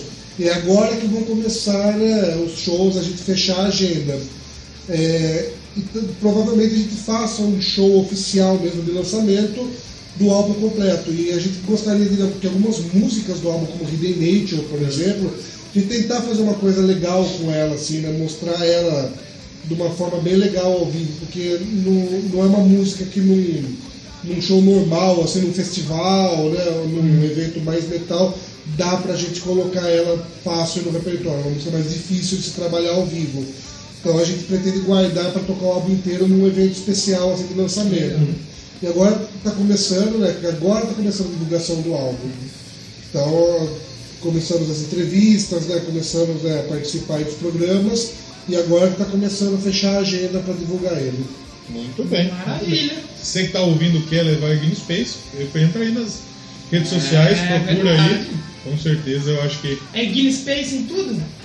Não, na verdade no Instagram tá como Iggy Space Official, né? O Oficial com dois Fs. No Facebook também. Facebook também. No Facebook é Official Page. É, no Facebook tá como Iggy Space Official Page. E no YouTube, Iggy Space Official também. E logo mais aí o site oficial, né? Que é www.iggspace.com.br. E na sequência a gente sabe que pro futuro tem alguns projetos de. de, de, de- algumas músicas que entrarão em álbuns covers, por exemplo, tem o de Situação do Kiss, Sim, né? sim, a gente já tá aí com três, na verdade, álbuns, né? Que são coletâneos, são tributos, né? Que, que algumas gravadoras estão fazendo aí. A gente vai participar do tributo é, ao Kiss, Uhum. que a gente vai tocar a música Forever. Que é uma, uma baladona. É, que, na verdade a gente foi convidado especificamente para fazer ela. Eles Uhum. queriam é, uma banda com vocal feminino para fazer Forever e escolheram a gente. A gente também vai participar do tributo ao Iron Maiden. Que a gente gravou A gente hoje. gravou hoje, Olha inclusive, né? É, por, é, por- por isso a gente atrasou um pouquinho. A gente tá gravando, era Afraid to Shoot Strangers. Isso, Oh, né, que é outra também, bem- Strangers.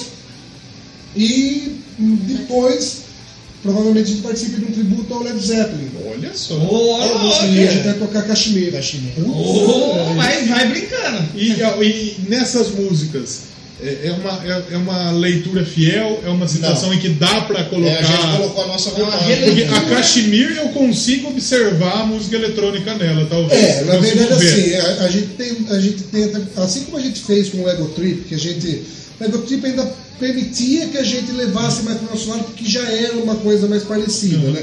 A gente tentou não descaracterizar a música, mas tocar mais com a nossa pegada. Já Forever, por exemplo, é uma música que a gente já tentou trazer bem mais para o nosso lado. A gente já colocou bastante elemento Fico eletrônico muito nela. Fiquei curioso, hein? Muito curioso. Então, tipo, a, a gente mexeu, Foi- não na estrutura da música. A gente Mas- não desrespeita o arranjo. É, o arranjo a gente tenta nunca desrespeitar, né, tipo, a parte rítmica, a parte né, de estrutura da música mesmo, a interpretação da música. A gente tenta manter a alma da música ali, mas com certeza a gente mexeu bastante na parte de produção Legal. dela, tem bastante coisa de eletrônico nela. É, já Afraid to Strangers, é, a gente tentou já seguir mais a linha do Iron Maiden. A gente foi sutil. Pelo Tem- fato do, do- de, de, de, rece- do fã de Iron Maiden ser um pouquinho mais ou, ou não? Sim. Não, é- É. Além disso, a gente ficou com medo de descaracterizar a música. É, já é uma música que se você mexer demais nela, vai descaracterizar. Aham. Mas ainda tem um tapinha nosso ali. Sim, sempre vai ter, É, né? tem que ter um toque de vocês Sempre ali, vai né? ter, mas ela já não abre tanto margem para isso, né? Por ser uma música né, mais assim, tradicional, né? Então a gente, nessa a gente tentou. Agora, Cachemira eu posso falar que vai ser uma coisa meio que é nossa cara, assim, vai ser uma. A Kashmir, pelo, pela estrutura que ela é, eu consigo É, muito talvez- ver porque a- provavelmente a gente uma música não- eletrônica mais, mais puxada para um lado mais pesado. Exatamente, essa é a nossa ideia, a partir de uma coisa que beire quase que industrial, assim, É. dela. Tipo, porque versões dela, né, acústicas já existem, orquestradas É, já a existem. meio cruzada com, com Nine Inch Nails e a É, exatamente, é, é bem esse caminho, assim. Posso adiantar que na nossa cabeça ela tá assim. Imagine que uma cachemira meio puxada pra uma coisa meio Nine Inch Nails, meio Rammstein, assim, Porra, sabe? legal. Se o Led Zeppelin cruzasse com o Rammstein, Talvez, quem sabe. O pessoal do Rammstein eu acho que até toparia. O Rammstein foi uma surpresa muito legal desses tempos, né? Que eles É, o lançaram um CD deles recentemente, é é legal pra caramba. É, a gente gostou E, muito. e a primeira tem muito música, elemento assim. Muito. a primeira coisa. música, ela tem muito de música eletrônica. Muito, muito. Muito. E explorada de uma forma muito mais parecida com o que a gente. É, foi, foi até interessante, que o, o álbum saiu quando a gente estava compondo né, o The Inner Source. E a gente, né, eu gosto muito do Rammstein, a gente foi ouvir, né? Já esperando aquela coisa mais, né? Sempre misturaram coisa eletrônica, mas mais industrial Uhum. mesmo. E você vê que eles partiram também para esse lado mais assim do eletrônico. Você pega a Deutschland, né? Ou mesmo a Radio, né? Que são, né? A rádio, né? Que são músicas que têm esse elemento Tem. de dance music mesmo assim. E nossa, pra gente foi fantástico, a gente achou muito legal. Assim, é um álbum que a gente gostou muito. Obviamente a gente, vai, a gente sabe que agora é divulgar álbum, É, né? exatamente. Mas Beleza. composição nunca para, né? De forma alguma. Na verdade, assim, passando a correria agora do lançamento, a gente, estão tomando um fôlego, É, colocando pra- a cabeça fora d'água. Ah, a gente tá ser- terminando de gravar esses tributos aí e a próxima coisa já é voltar a compor, que é o que a gente gosta de fazer. E já pensaram num novo trabalho aí. Exatamente, já vai começar a pensar no próximo. E a parte de, por exemplo, a gente viu que, que a, a- como já foi dito também, a viagem ao, ao fundo do ego, uma música em português e que no nosso ponto de vista ficou muito legal. Existe a chance de a gente ver Ignis Space compondo em português? A gente já falou que, que, que, que vocês não costumam compor em português, né? Ó, eu não digo que sim nem que não. É, é a mesma história da. Se surgir naturalmente. Exato, é a mesma coisa do- do- das influências né, brasileiras. Tipo, se aparecer de repente aquilo ficar legal em português, a gente faz o que a gente achar que vai ficar E legal. assim, ó, acreditem ou não, a gente jamais vai fazer algo por oportunismo.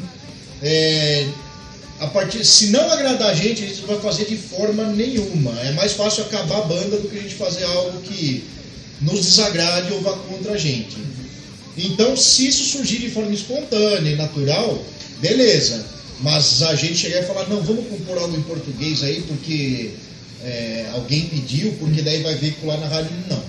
Tem que ser natural, Então, mais natural, então, é. o todo natural que ele possa ser. É, eu diria que é muito mais fácil aparecer, por exemplo, uma música nossa que tenha trechos em português, Que é interessante. que eu acho também. muito interessante, sabe? Tipo, é, vamos supor que algum, algum trecho de alguma música a gente acha que vai casar legal em português. O Night Flight Orchestra O. Rex Murder fez isso. Tem. O, o Angra fez com o Milton Nascimento É, Pô, o Sabaton fez isso, Sabaton, é, é.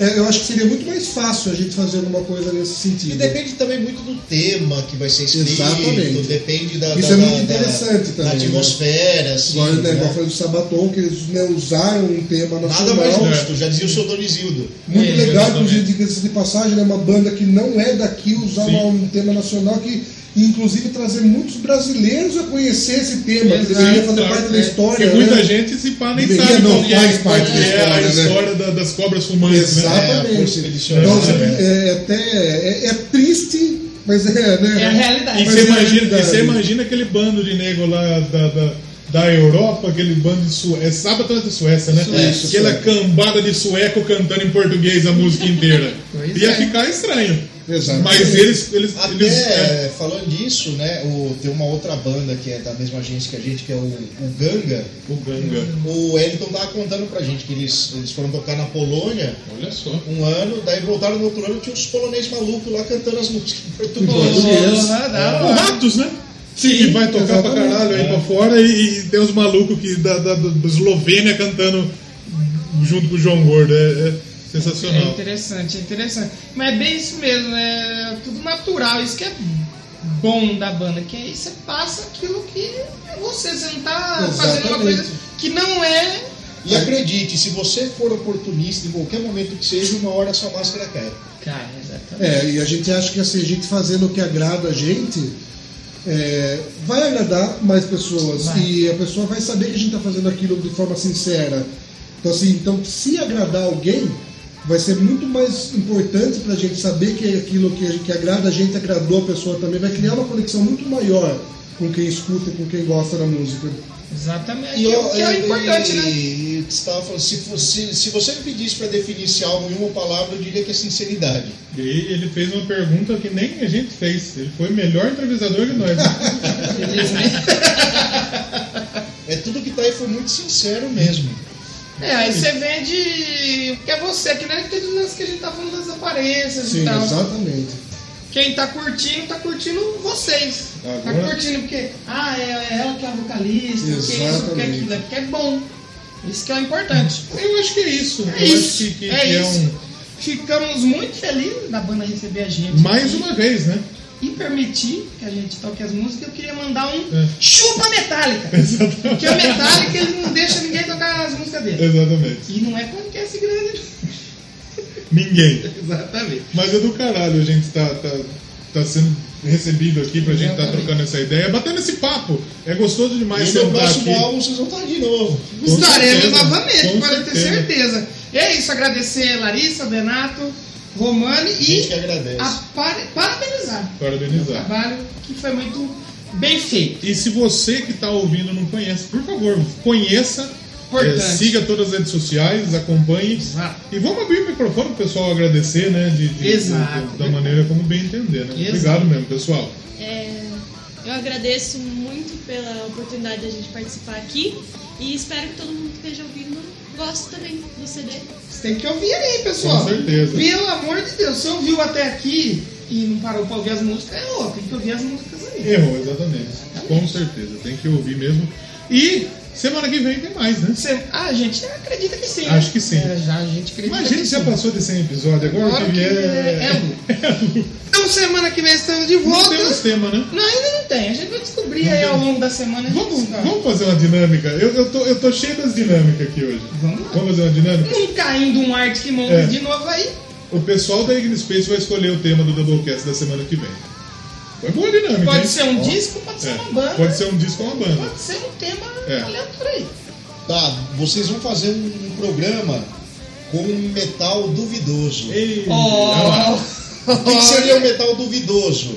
Vamos colocar o pessoal na mesma situação que eu passei. É. Tipo, eu gostei de Amarante, só que fiquei um bom tempo em negação Aham. até eu aceitar que aquilo era Legal, bom. legal. né? Que. E assim, seria legal o pessoal assumir que, tipo, que, que gosta daquilo. Exatamente. Porque tem muita gente que é o tipo guilty pleasure, né? É, Exatamente. Que é o cara que ele. Ah, não de nada novo. Aí chega em casa e. Dá E um vai play. ouvir. Só que ninguém Pô, sabe. eu, eu tinha aquele guilty pleasure ouvindo Taylor Swift, né? Vamos prometer que semana que vem é Taylor Swift. Pô, aquela música Long Live, eu era louco pra fazer uma versão metal daquilo. Aí, quem sabe? É nesse clipe então, de É. muito pop. Então, semana que vem teremos Metal duvidoso. metal duvidoso. Mas o, o que teremos de metal Aí duvidoso? a gente vai pesquisar pra ver o que o pessoal aí ouve. Vamos, vamos dar uma A gente vai fazer uma listinha. Ah, vamos fazer uma lista de, do que é metal duvidoso. Aí sim. Exatamente. Muito bem. Que é o que a gente estava querendo fazer um tempo atrás. Então, aí, olha, mesmo sem saber, o Benato acabou nos Ah, ajudando. Então, semana que vem tem metal duvidoso no Semana que vem tem mais Doublecast, o podcast de rock pra quem não gosta de rock, Pra quem não gosta de rock. que é importante. Exatamente. Então, semana que vem estamos de volta. Muito obrigado e tchau! Tchau! Frente a frente, eu comigo. Como se enfrentam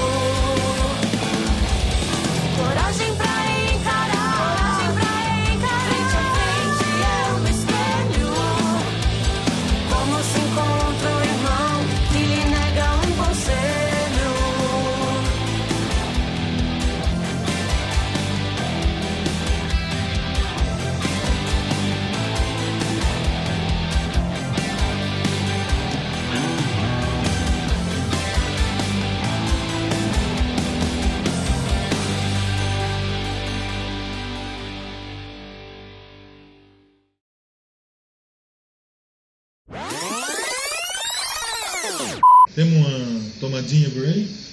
Ó. Então a gente já deixa aqui oito carregadores Conecta, pra, Pode jogar Free Fire. pra jogar Free Fire. Quando Ah, todo mundo lá. tá jogando, tem que carregar tudo. Ah, inclusive, se vocês jogarem Free Fire e quiserem entrar na guilda Ignis Space, né, a gente tem a guilda Ignis Esse vai pro Space. bônus. Vai pro É o bônus. bônus. Eu do outro lado. Eu, eu jogo Call of Duty Mobile. É, quem, né? quem- quem quiser entrar pra guilda Ignis Space é só procurar. Entre em contato. Não, é só colocar lá, eu já provo imediatamente. Vamos fazer o- a primeira gameplay do Doublecast vai ser Doublecast aqui no Space. Lançar uma Que skin. ele tem um jeitinho aqui. Aí, a deixa. skin É. Guinness Space. Ó, É, fica, fica a dica aí. O, o Free Fire Garena, colocou, fica de olho. Ô né, Garena, ouve aí, é que a Garena sempre premia eu com um É. negócio legal. colocou a Loki lá, não foi? É, eu já comprei. Fazer um show do Guinness Space. Ah, é cuidado, cara. O Garena tá jogando com a Loki. Que louco, isso, cara. cara? Meu, meu, mas foi, foi engraçado que, que minha namorada chegou assim. Amor, você viu que lançou a Loki? Eu já tava no level 8 do Loki. já tava Ele inteiro. já tava tocando no Tomorrowland. A já gente desconfia que ele trabalha pra Garena, porque não é possível. Na verdade, eu vendo passe, eles me dão. É, ele fica Você já comprou passe nesse mês? Já comprou passe nesse mês? Cara, você tá ganhando comissão na Garena?